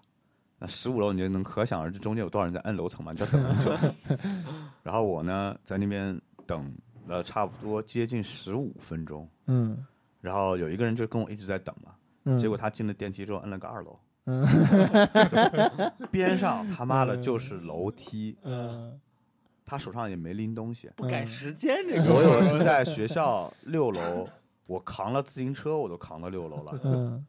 就这边很多人，你真的是不能理解。他他到底是懒还是反应不过来？有些是反应不过来，有些是懒。我觉得主要就是因为不赶时间的，我 闲着无聊有道理不，那边那边生活一段时间，你就发现那边真的是慢，节奏真的是慢，嗯特别慢。但是但是你你你说，如果真的是美国人普遍那么懒，他我很难想象这么懒的人为什么会产生那种就是我主动去学习，然后提升自己的这种。那也是部分人啊，很多人在公司也是混的。哦，对啊，不要认为就是只看到造造特斯拉、造火箭那一小撮人是吧？啊。还有一个搞笑的事情，嗯我跟大家说一下一个事儿，就是之前特斯拉其实招过我，在美国的时候，嗯他招我的时候呢是让我去哪个？我以为开始招我进去可能是关于汽车的嘛，嗯因为我以前做过尼桑和那个沃尔沃的概念汽车项目，嗯，然后后来结果特斯拉找我，竟然是让我去做火箭的，就是他们的那个老铁刷一波火箭呗。就是去做他们那个就是 SpaceX 他们那里的那个界面的东西。哦，对，因为因为我当时设计了一些，就是我在国外时候相对有名一些的东西是那个界面，就 HUD 和 GUI 这一块。嗯，然后然后我做的东西虽然很科幻，但是是实用派的，嗯所以他们当时希望我进去之后，他们那里的交交互逻辑是底层的交互逻辑都没有的，就是工程师搞出来的那些，嗯就具备功能，但不最不是一个操作界面，就是不是人用的东西嗯。对，你能用起来就是一帮指令集那种感觉。嗯然后我之前给那个通用电气做过一个项目，就是他们的一个工业四点零的平台 Protex，、嗯我帮他们整个软件做了一个 direction 嘛，嗯然后所以当时他们就找我去了，然后很兴奋，你知道吗？找我是那个，然后我就兴奋的不行，因为你知道吗？就是太空梦几乎是每个男人的 终极目标吧，应该算。嗯不，好多人终极目标是秀大蜜。大白老师就是对对对对，但是为什么后来拒绝了呢？嗯是因为他们跟我签那些，因为那是当时保密项目最高的一个级别，嗯因为那是涉及到他们所有内核的东西了。哦，然后，所以他要跟我签的 contract 是十年，并且他们的地方都没告诉我，只是告诉我是在沙漠里的一个地方，嗯，然后离最近的一个克拉玛依那个，离最近的一个趟开车过去要两个小时，而且那个嗯。趟也不是趟，就是一条街，嗯，然后就是荒无人烟的一条街。美剧美美剧什么第九区那个，嗯然后然后呢，一个月可以出来一天，我嗯操，其他时间你都待在那里了。嗯。然后，你这时候真觉得自己是杨振宁了，我 但关键是，就就真的是，真的是觉得我就在想，就是这他妈简直就是跟小说那种，嗯，就真的是进监狱。然后他说，如果你想的话，可以把你家人弄过来，我住在那个趟里面，就一起做一起做在趟里面，他们可以在趟里面嘛。我说妈就一条街啊！但是真的就是诱惑太大了，因为嗯，到那个时候你已经不是思考钱不钱的问题，对就思考人生人生的问题了。但是我觉得这个东西可能你晚二十年来找我，我一定去。但是现在你妈让一个 这三十还不到的人，嗯你就把自己关在那里关一辈子，不可能的。嗯，而且你你还是忘不了外面这种纸醉金迷的生活。还是说到底还是秀大蜜。就是说，在秀蜜和造火箭之间，你选择了秀蜜。而关键是妈的，你在那儿真的就是比坐牢还坐牢，而且你就被社会抛弃了，你知道吧？你出来你完全是被那帮人同化掉了。你说你出来以后再什么都不能干，很多人在那儿合约在那儿待就是待一辈子。我跟你虽然就签了十年 contract，我就我哪怕跟你签三年又怎么样？你三年之后你还出得了社会吗？你还回得了社会吗？到社会就不适应了，而且社会发展多快。这坐过牢的就是不一样，对了解这个坐过牢，你看一句话点醒是吧？行。你也是怀念自己在歌舞伎町对对对 照妖照片的日子，我操！只能只能在那种 就听完你背后的大鲤鱼露出来。嗯，行吧，那就是这样吧。然后等等一下，等一下啊，最后啊你还有一个问题，牛逼，因为我们啊，这个节目还有个指导性意义，就是指导性意义。想出去看看这个世界的人，让他们就死了这条心吧。呃 世界那么大，让别人去看。对，我们就让别人去看嘛。对对，所以就是给大家推荐一个你待的时间久的那个地方呢，有意思的地方，不管是吃的、玩的，什么都可以。让大家哦如果真的是去到旧金山，对不对？了解一下当地特别 local 的生活方式。旧金山去玩两三个月都是挺好玩，嗯。超过这个时间你就绝对发现那里是个待不下去的地方。然后，嗯。但是，嗯、说一些比较很官方的吧，说一些旅游的，除了大家不不不能查，得我们就不要不要官官方的，就是我我指的官方是指就是说也不是那种瞎混的那种玩儿，嗯。就是旅游还是旅游性质的。嗯。比可能会有点意思的是，那边有个叫 POST 的东西，叫做什么呢？就是其实它是个缩写，就是讲嗯公开的私人占有的嗯。领那个地方，这是一个矛盾的，对吧？嗯首先它是 public 的，嗯，它又是 personal own 的，嗯原因是因为什么呢？就是几个意思？嗯、在美国就是在旧金山那个地方，因为整个城市很小嘛，嗯然后很挤，所以它很多高楼大厦造起来的时候，你是不是会产生影子？嗯你是不是就相当于是废掉了一部分人的阳光，对是啊对吧？嗯那么好，那怎么解决这个问题呢？就是凡是你的楼层要超过多少，或者你的面积超过多少以后，嗯你必须掏出一笔钱，嗯造一个公开的场合。哦那个公开场合是所有人都可以去的，嗯然后那个地方呢，是你要负责自己掏腰包维护它，而且那块地方是可以享受到太阳、享受到阳光，就是以这么一个公开空间。就因为你造了楼，影响了公共空间，嗯所以你就要换取自己掏钱维护一个公共空间。那大家也想了，我他妈掏钱搞一个公共空间给 homeless 睡觉干嘛？那肯定不乐意嘛。嗯所以他们就会把那些地方造得特别很隐秘。嗯然后呢，它会有一个非常标志，因为它强行规定就是你必须要有标记的，嗯但它的标记给你弄得特别特别隐秘，嗯然后你根本不知道。所以就是如果那个感兴趣的人可以在那个呃谷谷歌地图上，比如去旧金山可以搜一下，那个应该是缩写是什么呢？P O P S 吧，可能是，嗯它是对的，是 public 啊、啊 public own personal space 是嗯应该是这个词，应该是这样，我有点忘了。嗯然后，然后另外就是旧金山还有非常多的历史，然后因为整一个旧金山属于一个当时，那你是说下一个地儿了是吧？那就是旧金山，就是不是，我是说你是不是刚才那个公啊共？不是那个，对，哎然后我想问一下，那个里面是什么东西？它其实就是公园，但特别漂亮，亮它那个地方打理的很美，然后很多都是当时在那边，比如上班附近的人可能会知道一下，会去那儿。儿然后它那个点非常非常非常多，可能嗯旧金山我记得有三十几个这样的点吧。哦然后你相当于是一般人都没人知道。对一般人都不知道，就很多本地人他自己都不知道，哦所以你可以跑到那边去自己窥探一下，就有种就是探秘，探秘的那种感觉确实挺好玩的。有些是什么你进了一个楼。左转到一个电梯上去哪一层下来，再往哪个地方走，再上另外一部电梯，然后你出来往哪里拐才能拐到那个地方，哦，这这挺好玩的。其实有点老外跟中国人现在都流行这个，这叫嗯叫什么？就是类似于去探那种城市彩蛋感觉。对对对，哎，城市彩蛋，你这名字起的特好，牛逼吧？牛逼，牛逼，牛逼，牛逼。真的就是这种城市彩蛋的感觉。然后还有一种郊区彩蛋，就是那种郊区郊外，就是荒废的楼，嗯就是荒废的楼或者荒废的商场。嗯嗯。国内现在也有很多人在玩这个，对那些也有，那些确实也有。你说第二个地方，然后还有一个就是呃，旧金山其实有很多历史是大家不知道的。就嗯如果以后有机会给大家分享一下，就是我对那边的历史了解比较清楚，嗯包括整个城市文化我了解比较清，因为我之前上了一节课是关于这个东西的。但嗯大部分，比如说我可以说百分之七八十吧，嗯就是本地人都不清楚那边的事情。那边有很多野史可以挖，啊。然后这个就是可以大家听一下导游，比如过去的时候，导游会大概给你介绍一个大概，但大部分人不知道。然后其他地方推荐去玩的嘛，嗯，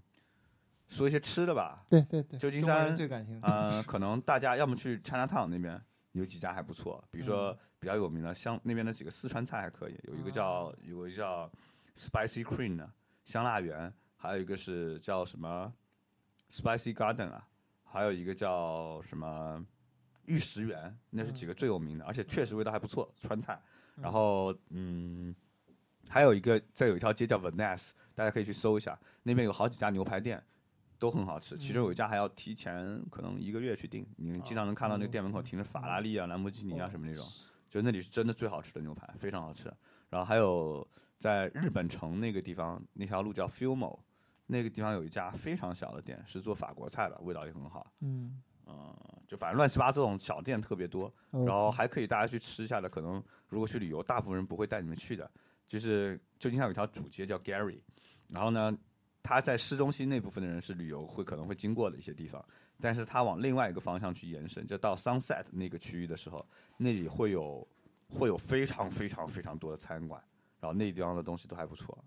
嗯，其好，他就差不多啊嗯，就这样。行行行，那这个事儿就这样这一节到此结束啊。啊。然后最后我们汤米来段来段黑怕，好，开始 咚吧。咚咚怕，才是 real 黑怕。好吧，就这样，大家再见，拜拜。我们啊啊好，各位再见，拜拜各位再见拜各位再见。Music